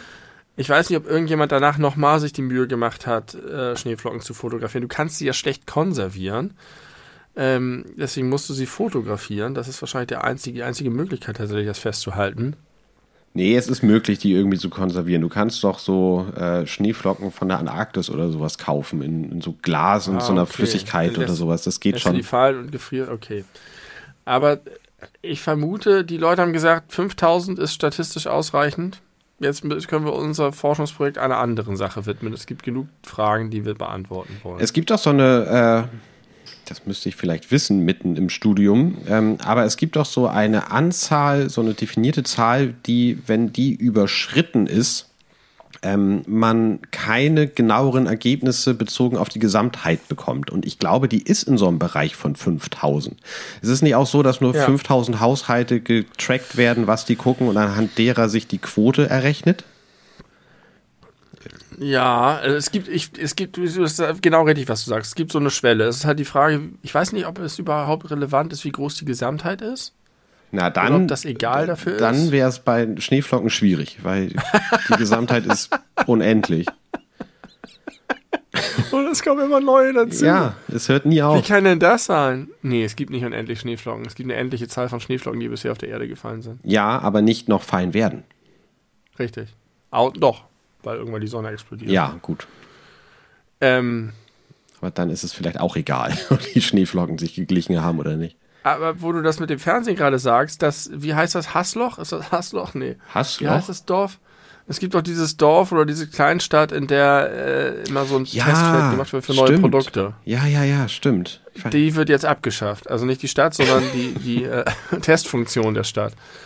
Ähm, weil die Marktforschung gesagt hat, sie haben jetzt irgendwie andere Methoden, um das rauszufinden. Was ich super traurig Aber finde. Wirklich? Das war sozusagen eine Stadt, wo festgestellt wurde, da wohnt ungefähr der Durchschnitt Deutschlands und deswegen wurden neue Produkte dort getestet. Und natürlich hätte ich sehr viel dafür gegeben, dort wohnen zu können. Aber nicht alles, sonst hätte ich da gewohnt. Ähm, ja, die machen das jetzt nicht mehr weiter. Meinst Ein schwerer Tag für alle Menschen dieser namenlosen Stadt. Meinst du, es sind wirklich Menschen extra dahin gezogen, um dazu zu bestimmen, ne? wenn du ja eh im Umkreis Ja. wohnst? Ja, auf jeden Fall. Ja. Wie geil ist das denn Und bitte? jetzt ärgern die sich vielleicht. Du sitzt wieder vor einem virtuellen Hintergrund übrigens. Ja. Das machen wir ja manchmal, dass wir ein Foto bei Skype machen. Und das hat einen erstaunlichen Effekt auf mich. Ich glaube, ich habe es vielleicht schon mal gesagt. Ich habe manchmal wirklich den Eindruck, dass du da bist. Denn ich habe schon mehrfach jetzt hinter dir so ein, so ein äh, Brunnen oder so ein Gully, so ein, wo sowas reingeht. Und ich habe schon mehrfach den Impuls gehabt, dich zu fragen, ob du mal reingucken kannst, was da drin Warte. da sind Schneeflocken drin, die sich einander gleichen, Oh, die identisch aussehen. Mysteries of the Universe mit Ken Coleslaw. Wer ist denn Ken Coleslaw? Das ist ein alter Ego von John LaJoie. Ah, okay. Mysteries of the Universe. Möchtest du, pass auf, ich habe noch mal eine neue Erkenntnis. Wir haben uns nämlich auch schon mal, das ist eigentlich auch ein Callback tatsächlich, deswegen passt das ganz gut, über Bettwäsche unterhalten und wie häufig man sie wechselt. Ja. Und äh, ich folge bei Instagram dem Kanal von Funk und ich möchte das sehr äh, empfehlen, weil das ist wirklich toll. Ähm, weil da ganz häufig äh, interessante kleine Infos in äh, kurzen Texten verfasst werden, so aus allen Lebenslagen, zum Beispiel, wie oft man seine Bettwäsche wechseln sollte. Diverse Umfragen deuten darauf hin, dass viele Menschen ihre Bettwäsche einmal im Monat oder seltener wechseln. Hier eine Zahl, die verdeutlicht, warum das so selten ist. Möchtest du mal schätzen, wie viel Schweiß man durchschnittlich so pro Nacht produziert? Und das gilt nicht für die. Sommermonate.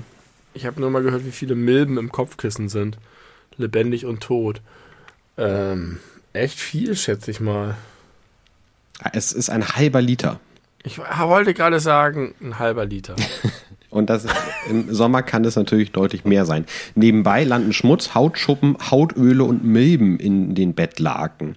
Expertinnen raten deshalb dazu, Bettwäsche wöchentlich zu wechseln. Wie? Ja, aber Moment mal, wa- warum? Also natürlich sagt man erstmal, ja, das ist eklig, Schmutz und Öle und Milben und Schweiß. Aber ist das gesundheitlich gefährlich? Also, ich äh, lese mal weiter, dann ist, glaube ich, die Oder sagen Antwort. die Experten auch nur, äh, es ist ist die? Antwort, glaube ich, mit drin. Wie heiß man die Bettwäsche waschen soll, ist immer wieder Diskussionsthema. Manche sagen, dass schon 30 bis 40 Grad reichen, andere bestehen auf mindestens 60 Grad, um Keime zuverlässig abzutöten. Übrigens, auch Was Bettdecken und? Kissen sollten ein bis zweimal pro Jahr gewaschen werden. Ja, das mache ich auch immer mal. Das habe ich noch nie Und was sagen die gemacht. Wissenschaftler jetzt, 60 Grad oder 40 Steht da Grad? leider nicht. Wahrscheinlich unterschiedlich. Ich wasche immer bei 60 Grad Ich auch. die Bettwäsche und ja, ich weiß nicht. Ist das jetzt ein Problem? Wird man davon krank, von den Milben und dem Schweiß, dem eigenen? Gute Frage. Bartöl, was man optionalerweise hat. ich habe Bartöl zu Weihnachten geschenkt bekommen und so einen kleinen Kamm, einen kleinen Bartkamm. Also es ist Bart, Waschmittel für Bart und Gesicht, äh, dann Bartöl und Bartkamm und du musst es in dieser Reihenfolge verwenden und dann glänzt der toll und es hilft gegen Juckreiz, steht auf der Verpackung. Mein Bart juckt. Meiner auch nicht, deswegen kann ich das nicht bestätigen oder falsifizieren. Ja, also einmal die Woche erscheint mir ein bisschen oft, habe ich keinen Bock drauf. Mhm. Ich auch nicht. Ich finde, alle zwei Wochen ist, ist, schon, ist schon okay. Aber ich habe das doch erzählt, dass ich mir eine neue Matratze gekauft habe, ne? Ja. Und gleich ein neues Kissen. Irgendwo habe ich nämlich auch gelesen, dass man auch sein Kissen alle paar Jahre neu kaufen soll, aus verschiedenen Gründen. Ähm, aber ich habe den gekauft. Das, ich bin wirklich zum ersten Mal einer aktiven, an mich adressierten Werbung gefolgt. Oha. Du wurdest geinfluenced. Weil du mir Babylon Berlin empfohlen hast. Baywatch. Ich, ich denke jedes Mal, okay, jetzt sage ich es richtig. Und ich habe es die letzten Male, wenn ich mit anderen Leuten geredet habe, habe ich auch immer Babylon Berlin gesagt. Das ist die Serie. Baywatch Berlin mit Klaas. Und die sind gesponsert. In jeder Folge. Mm, er hat irgendwann angefangen, ja. Das heißt, die haben immer einen Sponsor, wo sie aber selber dann darüber reden und irgendein Produkt präsentieren. Und haben das ganz transparent gemacht, haben gesagt, wir kriegen Geld dafür, dass wir euch jetzt sagen, dass ihr diese Matratze Ach, ach das, was in der Folge, äh, ja. Mhm, genau. Ja, mhm, das gibt's. Die haben da Werbung für Emma-Matratzen gemacht. Ja. Und haben gesagt, ich habe die gekauft und seitdem schlafe ich viel besser. Und das ist geil und man soll das, man sagt das immer, man verbringt so viel Zeit im Bett, aber man macht das nie und schläft immer auf irgendeiner Scheiße und das ist blöd. Und ich brauchte wirklich eine neue Matratze, weil meine in der Mitte durchgebrochen war und 20 Jahre alt war oder 15. Und dann habe ich einfach die gekauft. Deswegen. Cool. Und das war, hat sich so gut angefühlt, dass ich einer Werbung relativ, ich habe schon vorher noch ein bisschen geguckt, ob da was dran ist und das war, war irgendwie universell sehr, sehr gelobt. Aber einfach sozusagen nicht auf Werbung hereinfallen, sondern zu sagen, okay, das ist Werbung, ich weiß, dass es Werbung ist. Ja.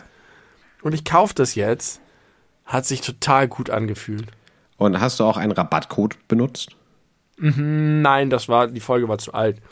Aber es war Black Friday gerade zu der Zeit ja. und es war alles, äh, das ganze Sortiment war irgendwie Viertel runter oder so.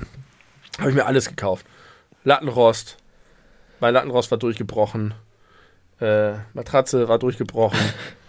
ähm, äh, so noch so ein, so ein Schoner, falls die Kinder mal reinpinkeln. Alles. Und wie hat sich dein Leben seitdem verändert? Ich schlafe besser. Schön. Wirklich. Es ist, fühlt sich abends gut an, wenn ich mich reinlege. Ich habe keine Rückenschmerzen. Das Kissen ist toll. Ich bereue nichts. es, kam, es kam zum richtigen Zeitpunkt eine gute Empfehlung auf mich zu. Also, liebe äh, Leute, die ja bei Emma Matratzen arbeitet, heißen die so Emma Matratzen? Ja. Äh, gebt uns doch mal was dafür, dass wir hier so gut über eure Produkte sprechen. Ich würde mich auch über eine neue Klaas Matratze äh, freuen. Ich glaube, Klaas kriegt genug. Ach, Klaas, Klaas hat von denen ja schon was bekommen, ja. deswegen haben die da den Zirkus gemacht. Ja, dann hol dir doch mal eine Emma-Matratze. Es gibt die Normaldicke und es gibt die 25 Zentimeter Dicke. Die habe ich mir gekauft. Das ist das unnötige Premium-Modell. Weil ich gleich gesagt habe, wenn schon, denn schon. Und jetzt haben wir zwei Matratzen nebeneinander liegen und die eine ist höher als die andere, was ein bisschen beknackt ist. Liebe ZuhörerInnen, es ist mal wieder Zeit für den fernen Orient. Ist nicht der Orient. Für China. Lasst uns über China reden, während die China-Pause kommt. Also ihr könnt über China reden, während die China-Pause kommt. Mit euch selbst. Viel Spaß. Wir sehen uns gleich wieder im Ohr. Heute ist China strong. Es gibt immer mal wieder technische Probleme. Ich entschuldige mich dafür. Äh, das nimmt uns aber irgendwie nicht so richtig unseren Drive. Und zwar genau, weil wir drin bleiben währenddessen. Ich habe das Gefühl, wir gehen clever mit diesen Zwangspausen um. Äh, und du hast mir gerade eine Info gegeben, die ich äh, spektakulär interessant finde. Und deswegen würde ich mir sehr wünschen, erzähl doch auch allen Zuhörenden, was das Besondere ist in Bezug auf Hühner und Eier legen. Die legen nur Eier, wenn sie Tageslicht bekommen. Vielleicht auch nur Licht. Ich, nee, es kann kein Tageslicht sein, weil sie auch in diesen Hallen sind. Die brauchen Licht, um Eier zu legen. Warum ist das so? Hat das psychische Komponente, also ist es eine psychische oder ist es tatsächlich äh, chemisch? Enzyme, irgendwas, Hormone, keine Ahnung. Also ich meine, das ist ja ganz häufig, in, auch in der Pflanzenwelt geht ja gut, die haben auch Photovoltaik. Das haben Hühner jetzt nicht. Weiß nicht. Auf jeden Fall ist unser Hühnerstall recht dunkel, gerade an diesen grauen Tagen. Wenn es richtig die Sonne scheint, kommt da auch Licht rein. An diesen grauen Tagen ist es dunkel und zumindest die neun Hühner wagen sich immer noch nicht richtig in den Auslauf. Und an den Tagen, an denen wir sie aber jetzt mal richtig haben laufen lassen, hatten wir gleich mehr Eier. Also direkt äh, bestätigt. Ja, das geht ruckzuck. Und die, die alten Hühner gehen jetzt immer wieder in Auslauf und von denen kriegen wir jetzt auch immer wieder Eier. Sehr interessant, das wusste ich nicht. Was man hier alles über Hühner ja, lernt in unserem Podcast. Ich habe auch jetzt. Und du teilst das mit uns. Du hattest Vielen ja Dank. letztes Mal schon gesagt, du würdest da gerne dabei sein, wenn wir das machen. Ich habe jetzt, glaube ich, mich innerlich entschieden, dass ich dieses Hühnerleben weiterführen will. und dass ich einfach jetzt einen richtig geilen Auslauf für die baue und im Zweifel auch noch aufstocke auf 15 Hühner und dann haben wir einfach hier so eine kleine Farm. Also dann werden wir alle vollkommen den Überblick mit den Namen verlieren, aber ihr vielleicht auch. also wenn man das, ja, dann, dann hören wir auf mit den Namen. Also wenn das so ist, dass die wirklich, man sich nicht die ganze Zeit darum kümmern muss, dass die rauslaufen und dass wieder irgendwas ist und dass irgendwo ein Loch im Zaun ist und so und dieses ganze Flickschuster-Sache, sondern dass man einfach ein geiles, stabiles Ding hat. Tür auf, Futter rein, Eier raus, fertig. Dann kann ich mir das gut vorstellen. 15 Hühner, das ist mein Ziel für 2022. Ach, noch für dieses Jahr? Keine dachte, Ahnung. das ist so ein fernes Zukunftsding. Je nachdem, wie schnell wir das da alles schaffen, wahrscheinlich eher später. Okay, aber dann kann auch wirklich mal hier aus, äh, aus den Podcast-Fans heraus der Name entschieden werden. Irgendeiner. Ja, das ist dann egal. Von den 15. Die werden dann eh nicht also. zur Geltung kommen, dann heißen die nur auf dem Papier so. Jetzt, jetzt macht es doch nicht von Anfang an malig. Dann bin ich so, so, so ein zynischer Bauer, da, ja, hier, Hühner. Nein, ich liebe sie alle heiß und innig, nach wie vor. ähm, ich möchte noch was äh, also nochmal kurz zwei Sachen. Eine organisatorische. Äh, ich würde dafür plädieren, heute nicht so lang zu machen. Ich auch. Aus verschiedenen Gründen, die nicht spannend sind zu erklären. Äh, und ich möchte, du hast danach immer noch die Möglichkeit, noch was Eigenes einzubringen, aber ich möchte noch mit was sehr Schönem enden. Äh, und dann haben wir eine Folge ohne irgendeinen tagesaktuellen Bezug, was vielleicht auch mal ganz gut ist. Eine zeitlose Folge. Keine Tagesaktualität erstellen. Dann würde ich eher meine kleine positive Sache vorweg machen und dann kannst du mhm. mit deiner schönen Sache schließen. Denn das ist einfach noch was Aktuelles, was ich, was ich neulich erlebt habe. Kleinigkeit, aber es war wieder, es ist heute der Podcast mit der Kleinigkeit der schönen Dinge. Schön, der Schönheit der kleinen Dinge. So. Der, der schönen Kleinigkeit. Die, die, Schönheit der kleinen Dinge. Ähm, neulich war so ein richtig schörderiger, ekliger Sonntag oder Samstag. Es hat geregnet den ganzen Tag, es war grau, es wurde früh dunkel. Und unsere Kinder sagten plötzlich um 16 Uhr, als es schon so richtig an Dunkelkippen waren, dass sie zum Müllberg wollen. Der Müllberg ist ein mhm. beliebtes Ausflugsziel hier bei uns im Hamburger Norden. Wir gehen gerne auf den Müllberg.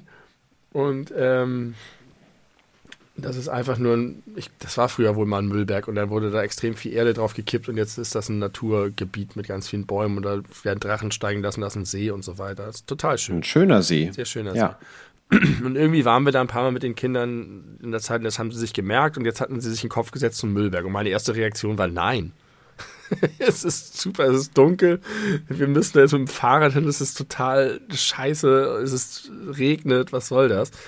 Und dann haben wir aber ein bisschen drüber nachgedacht und dachten, warum eigentlich nicht?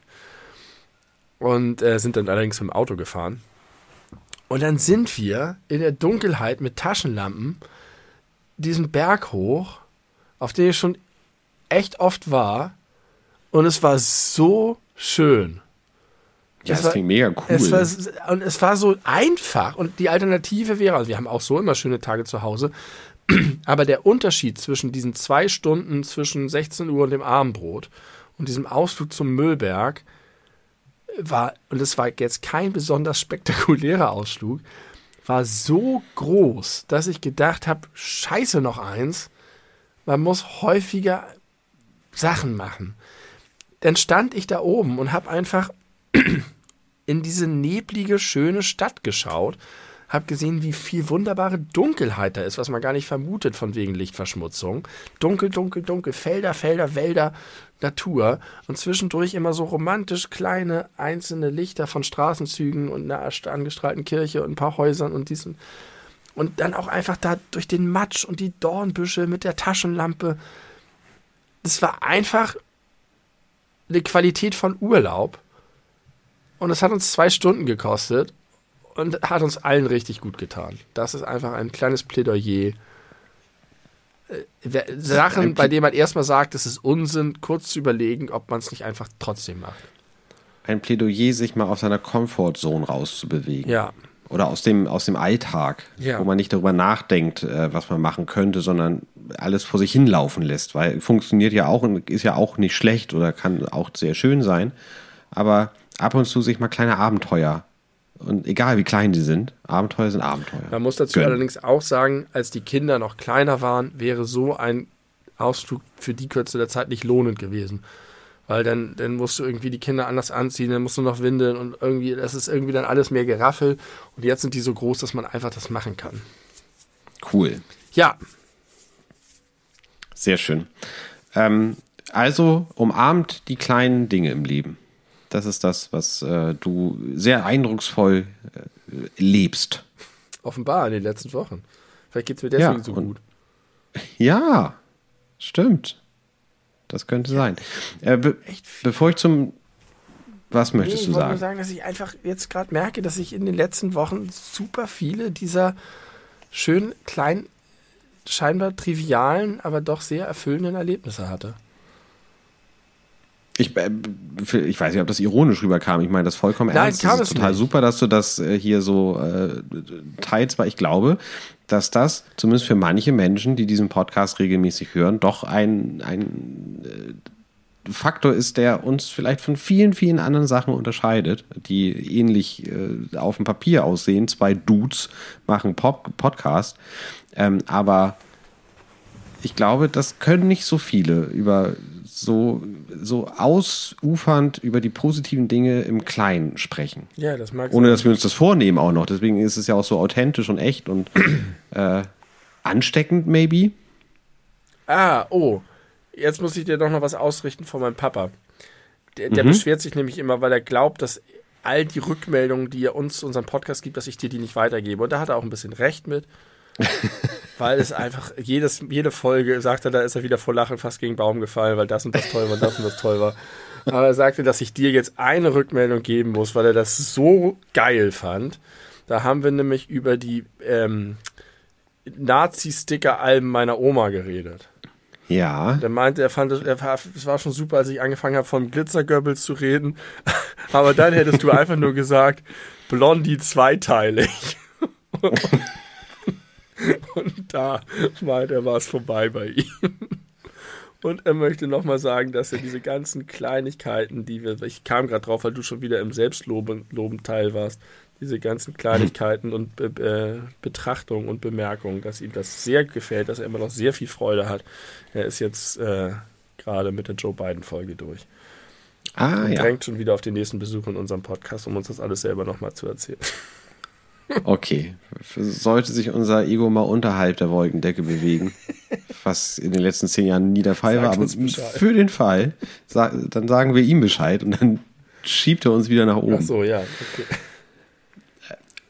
Ich möchte, bevor ich äh, mit, mit der letzten schönen kleinen Geschichte aufhöre, möchte ich äh, etwas tun, was wir eigentlich am Anfang hätten tun sollen. Und zwar möchte ich mich nochmal ganz doll bedanken an die Menschen, die letztes Mal, äh, als wir am 30.12. zusammenkamen, im Livestream mit dabei gewesen sind.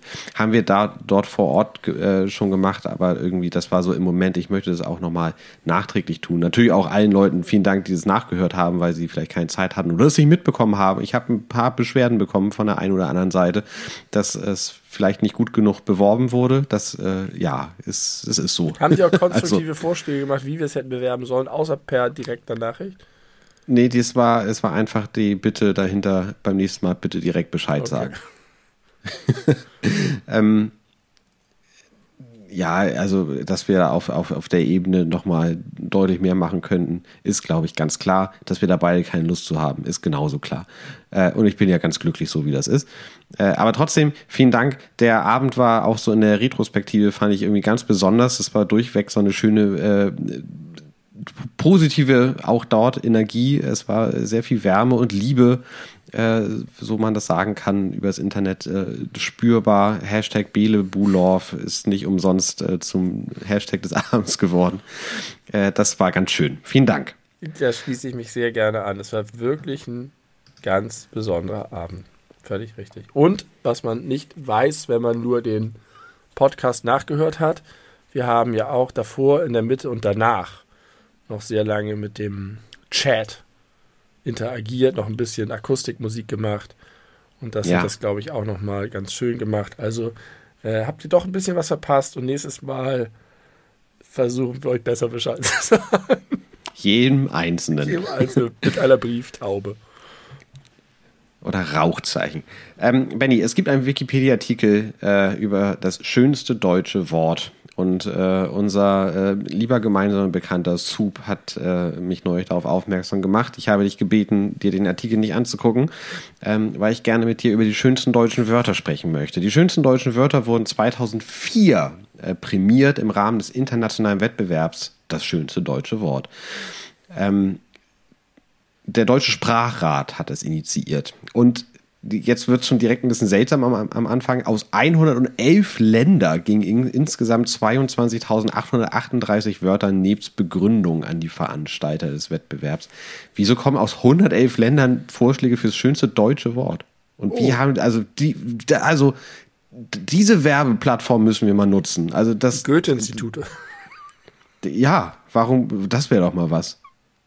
Ja, wir, wir reden so, so, viel über Germanistik. Wir könnten an so einem äh, deutschen Ambassador-Programm teilnehmen. Es gibt doch immer so Veranstaltungen, wo so deutsche Kultur in alle Welt getragen wird. Ja. Wir brauchen einen Deal mit dem Goethe-Institut. Und dann, was, wie, wie bringen wir das in die anderen Länder, indem die uns bewerben die in den anderen uns Ländern? fort mit all ihren ganzen Veranstaltungen und so und sagen, hier wollt ihr mal einen deutschen Podcast für all die Leute, die im Ausland Deutsch lernen. Und ich kann mir vorstellen, dass zum einen tatsächlich viele Menschen, die im Ausland wohnen, Deutsch studieren und dass sozusagen irgendwelche Professoren oder Leute, die sich damit beschäftigen oder so wie hier es hier auch ganz viele frankophile Menschen gibt und die daher über ihren externen Zugang zur deutschen Sprache eine besondere Nähe auch dazu haben und sich besonders mhm. damit beschäftigt haben. Vielleicht auch, ich kann mir vorstellen, dass jemand, der eine fremde Sprache lernt, eher ein Lieblingswort zum Beispiel hat, als jemand, dessen Muttersprache das ist. Hast du ein englisches Lieblingswort? Nein, aber könnte ich, glaube ich, schneller auf eins kommen als im Deutschen. Ähm, nee, ich habe ein ganz klares Lieblingswort im, im Deutschen. Und es gibt einfach sehr viele Deutsche, die im Ausland leben. Das stimmt. Ja, also Goethe-Institut. Mach mal was. Äh, die schönsten deutschen Wörter. Ist ein schönes englisches Wort. Aber das Schönste? Nein, aber ja, ist ein, ist, ein, ist ein, gutes Wort. Aber Klapperschlange die schönsten deutschen Wörter. Wort. Fünf Stück habe ich im Angebot. Ich fange an bei Platz 5. Rhabarbermarmelade. Nee, das mag ich nicht. Zu easy. Zu viele A's. Moment. Naja, und zu, E's. Zu easy, zu viele A's und E's. Ja, es ist Deswegen zu, ist es zu easy. Rhabarbermarmelade. Das ist, das ist mir zu billig. Aber ich finde, es ist ziemlich deutsch. Also also ich finde, da, da, hört man sehr deutlich dran, dass es ein deutsches Wort ist. Allein, weil es so lang ist und vor allem, wenn man es geschrieben vor sich sieht, sieht es gar nicht mehr aus wie ein deutsches Wort. weil Rhabarber komisch aussieht mit dem H nach dem R. Ja, so wie beim Rhesusfaktor. Und genau, und äh, vor allem ist es spannend, wenn man sich diese fünf anguckt. Teilweise scheint es phonetisch begründet, wie bei Rhabarbermarmelade. Äh, und eigentlich bei allen weiteren, also den Top 4, scheint es eher auch was mit der Bedeutung zu tun zu haben. Aha. Platz 4 ist Augenblick. Mhm. Auch ein Klassiker für schöne Worte. Hätte ich gar nicht in die Kategorie gepackt, finde ich es aber sehr plausibel, dass es da drin ist. Finde ich auch. Augenblick. Ist mir auch wieder ein bisschen zu plausibel, dass es drin ist. Überrascht mich nicht, aber es ist ein schönes Wort. Na, bei drei wirst du jetzt Hass kriegen, schätze ich. Äh, keine Ahnung warum, aber vielleicht stimmt's ja. Äh, Platz drei ist lieben. Lieben. Ja. Ja. Okay. Ist dir zu kitschig? Ja, das ist. Wer saß da in der Jury? Das steht da leider nicht. Ja. Aber es gab eine Jury. Ich glaube, das steht da Ähm. aus Gründen nicht. Die wollen nicht, dass ich ihnen schreibe. Platz zwei, es- wir bleiben äh, kitschig, ist Geborgenheit. Geborgenheit ist ein tolles Wort. Ja. Geborgenheit ist ein tolles Wort, weil es ein sehr besonderes Gefühl sehr zutreffend ausdrückt, ohne dabei ähm, kalt zu werden und, und skalpellmäßig präzise. Weißt Ja. du? Ja. Und auch ohne, dass es gewollt klingt, also irgendwie unnatürlich klingt. Ja, Geborgenheit ist wirklich ein schönes Wort. Da gehe ich mit. Und Platz eins ist das Wort Habseligkeiten. Auch schön. Ist das nicht eins der Worte, die verschwunden sind? Hatten wir die schon mal irgendwie. Hast du die schon mal vorgelesen? Die Worte, die verschwinden aus der deutschen Sprache, die werden ja jedes Jahr. Genau, das, die bedrohten Wörter ja, gibt es noch, genau. Habseligkeiten. Mag ich nicht so gerne, weil da haben drin ist und haben ist für mich eher ein negatives Wort und auch ein hartes Wort. Und selig ist so religiös.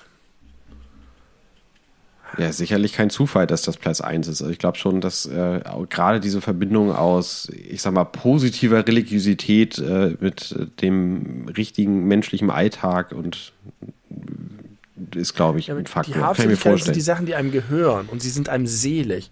Das macht viel Ja. zu viel Emphasis on Besitz und dann auch noch in Verbindung mit der Kirche, die die ganze Welt ausgeplündert hat. Das sind nämlich die echten Habseligkeiten. Ja, die hatten die viele Habseligkeiten.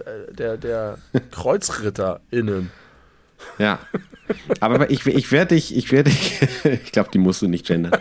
Äh, ich habe äh, noch eine, äh, noch ein, was Versöhnliches. Es wurde nämlich auch eine von, es gab auch eine Kinderjury. Ja. Da gibt es leider keine Top Ten, sondern nur Platz 1. Aber die Kinderjury hat gewählt, das schönste deutsche Wort sei Libelle. Oh, oh, oh. Fantastisch. Gebt Ja. den Kindern alle Macht, bitte. Libelle ist so viel besser als alles, was sich diese. Äh, diese ah, ja. Toll, Kinder. Applaus von mir. Dafür. Das wusste ich, dass ich dich damit kriege. Äh, ich kann dir mal sagen, mein liebstes, schönstes Wort äh, in der deutschen Sprache ist das Wort Firmament. Das finde ich äh, ganz fantastisch. Ich finde den Klang schön und ich finde auch das, was es beschreibt, toll. Christoph Walz hat mal in einem Interview gesagt, das schönste Wort der deutschen Sprache ist Waldeinsamkeit. Waldeinsamkeit. Es ist nicht einfach nur ein Kompositum, was in der im wirklichen Sprachgebrauch nicht vorkommt. Das sollte man meinen, aber ich glaube sofort, dass es im Sprachgebrauch von Christoph Walz vorkommt. Und so ähnlich wie bei Geborgenheit beschreibt es, obwohl es ein Kompositum ist, es ist ja nicht so, dass du sagst, ja, es gibt Waldeinsamkeit, es gibt Strandeinsamkeit und so, sondern es beschreibt ein sehr bestimmtes Gefühl, das man im Wald erleben kann und nirgendwo sonst. Und es klingt schön. Aber würde ich jetzt auch nicht auf die Eins setzen. Ich mache mir mal Gedanken darüber, was, was, was ich finde, was wirklich schöne deutsche Worte. Das kann ich jetzt nicht so aus der Röhre knallen. Aus der kalten. Hast du ja auch gerade schon gesagt, dass es in der, äh, in der Fremdsprache dir leichter fallen würde. Und tatsächlich, das Wort Waldeinsamkeit gibt es, hat sogar einen eigenen Wikipedia-Artikel. Der Begriff erfuhr in der Romantik eine eigene Akzentuierung des literarischen Motivs. Ähm, das schönste, das schönste bedrohte Wort wurde 2007 bekannt gegeben, und zwar ist es das Wort Kleinod. Mhm. Ähm, und dann gibt es noch weitere äh, Blümerand, drei Käse hoch, Labsaal, Bauchpinseln, Augenstern, fernmündlich, Lichtspielhaus, Holt und Schlüpfer. Bis auf fernmündlich sind die alle scheiße. Alle. Bauchpinseln ist nicht scheiße. Ah, auf je, also nicht, nicht scheiße als Wort, aber scheiße als ausgezeichnetes Wort. Ja, aber vor allem finde ich, ist es nicht bedroht. Also Bauchpinseln finde ich jetzt nicht, äh, also Lichtspielhaus liest man immer mal wieder. Ich finde eigentlich ehrlich gesagt auch Kleinod gar nicht so Das wahnsinnig finde ich auch nicht so wahnsinnig bedroht. bedroht. Äh, aber fernmündlich mag ich gerne. Ja, Fernmündlich ist schön. Weil das irgendwie auch wieder. Man kann mit Sprache so tolle Dinge machen. Ich bin ja ein, ein Connoisseur der Sprache. ja. äh, ich will ja gar nicht so negativ klingen. Ich finde nur, dass die Jury hier geschlampt hat. Äh, die Kinder haben es besser gemacht. Geborgenheit war aber gut. Äh, wir machen es besser. Die beleuchteten Brüder werden noch weitere schöne Worte der deutschen Sprache in lockerer Folge präsentieren. Das ist eine kleine neue Rubrik, da freue ich mich schon drauf. Äh, ich sammle euch die Kleinode aus der deutschen Sprache. Wie ein Trüffelschwein buddel ich sie hinaus. Und der Jingle geht so. Didididim. Schöne Worte. Oder so. Benny, es war mir ein, ein Vergnügen. Ich werde jetzt diese Podcast-Folge schneiden. Wir sind ja kurz vor Veröffentlichung jetzt hier schon, kurz vor 10 am Donnerstagabend. Die muss schnell hochgeladen werden. Ich muss mal bei Spotify die Tore aufmachen, damit ich dann noch die Podcast-Folge reingequetscht Damit bekomme du jetzt auch rechtzeitig. Kontext geschaffen. Habe ich vorhin schon gemacht. Oh, scheiße. Das, das verpasst du äh, on a regular basis, sagt der Engländer. Och Mann, scheiße. Nein, das muss ich, das muss ich jetzt, was? Ja, sieht so aus, oder? Ach so, okay. Ist nicht, nicht gerade irgendwie eine Eilmeldung. Bringt euren Alkohol so. selber mit. Ja, Er hat gesagt, Boris das war ein Johnson. Arbeitstreffen. Und dann stand hab- in der Mail, bringt euren Alkohol selber. Ich habe das wohl gelesen. Ich habe aber doch, wir haben noch eben festgestellt, wie schön es ist, dass wir mal keine tagesaktuellen Dinge haben. Jetzt sind sie doch noch reingekommen. Ich muss auch mal, weil ich das vorhin angekündigt habe und weil das unbedingt raus muss, ich muss das jetzt nochmal leider ans Ende packen, obwohl es gerade ein schöner Abschluss gewesen wäre. Ich möchte eine heftige Serienempfehlung aussprechen. Und zwar äh, ist das gar keine neue Serie und ist es auch gar nichts Neues, dass die fantastisch ist. Aber ich habe gerade kürzlich damit angefangen, die erste Staffel jetzt fertig geguckt von aktuell dreien. Und zwar die wunderbare Serie Killing Eve. Man kann sie leider nicht besonders gut irgendwie umsonst gucken. Man braucht Amazon Prime und dann muss man sich noch den Stars Play Channel dazu holen oder einfach die Staffel kaufen. Das geht natürlich auch. Ähm, das kostet aber nur 99 Cent für drei Monate. Das habe ich gerade gemacht und jetzt gucke ich mir das gerade an und bin heavily in love mit dieser tollen Serie. Geschrieben unter anderem von Phoebe Waller-Bridge. Äh, mit was. Sandra Oh, bekannt von aus Grey's Grey's Anatomy. Anatomy in der Hauptrolle. Richtig, das wusste ich. Und, ähm, und tatsächlich, ich bin beeindruckt von diesem Spezialwissen über Grey's Anatomy, was du da hast. Ähm, und diese Serie ist so krass spannend und so gut von den Dialogen, so gut gefilmt, so gut geschnitten, so klug einfach von vorne bis hinten, dass jede Minute äh, gucken Spaß macht. Ganz grob, es geht um eine äh, autark handelnde Spezialeinheit vom MI5, die sich darauf spezialisiert hat, weibliche Assassins, also Auftragsmörderinnen, zu jagen, weil die vornehmlich von einer äh, Untergrundorganisation angeheuert werden. Und da geht es um eine ganz bestimmte, Villanelle, äh, heißt sie, also nennt sie sich selber, das ist nicht ihr echter Name.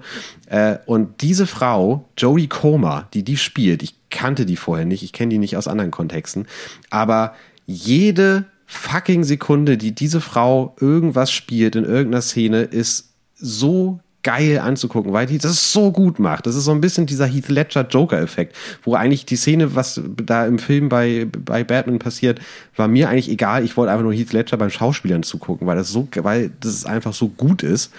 Äh, und genau so gerne gucke ich äh, der Schauspielerin Jodie Comer zu, wenn sie Villanelle spielt. Das ist, äh, jede Szene ist, ist ein Gedicht und die Dialoge sind toll und es passieren so viele Dinge, die man überhaupt nicht erwartet. Äh, erste Staffel jetzt gerade fertig geguckt. Ich bin super süchtig und möchte es ganz doll empfehlen. Wenn ihr spannende, gut geschriebene, auch lustige, äh, aber vor allem gute Serien mit tollen SchauspielerInnen mögt, Killing Eve ist eure Serie to go. Ich habe das tatsächlich schon mal überlegt, als die, glaube ich, früher bei Netflix gab. Weiß ich nicht, Ich kann bin da sein. häufiger drüber gestolpert und ich wurde ein bisschen abgeschreckt immer von der Präsentation. So das Cover und so und die Bilder, die dazu kamen. Aber ich habe auch Gutes darüber gehört und das klingt tatsächlich danach, als würde ich die auch gerne gucken wollen. Ich glaube, dass du die Güte dahinter erkennen würdest. Und deine Frau auch. Cool. Aber wir sind noch mit The Expanse beschäftigt und dann mit Star Trek Discovery.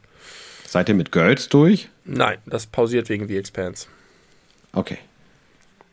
Okay, das war nochmal ein kleiner, äh, kleiner TV-Tipp-Teil am Ende. Äh, jetzt aber, Dankeschön, Benny, an dich für diese äh, etwas technisch unrunde Folge, aber ich glaube, wir waren mal wieder ganz okay. Incredible Love.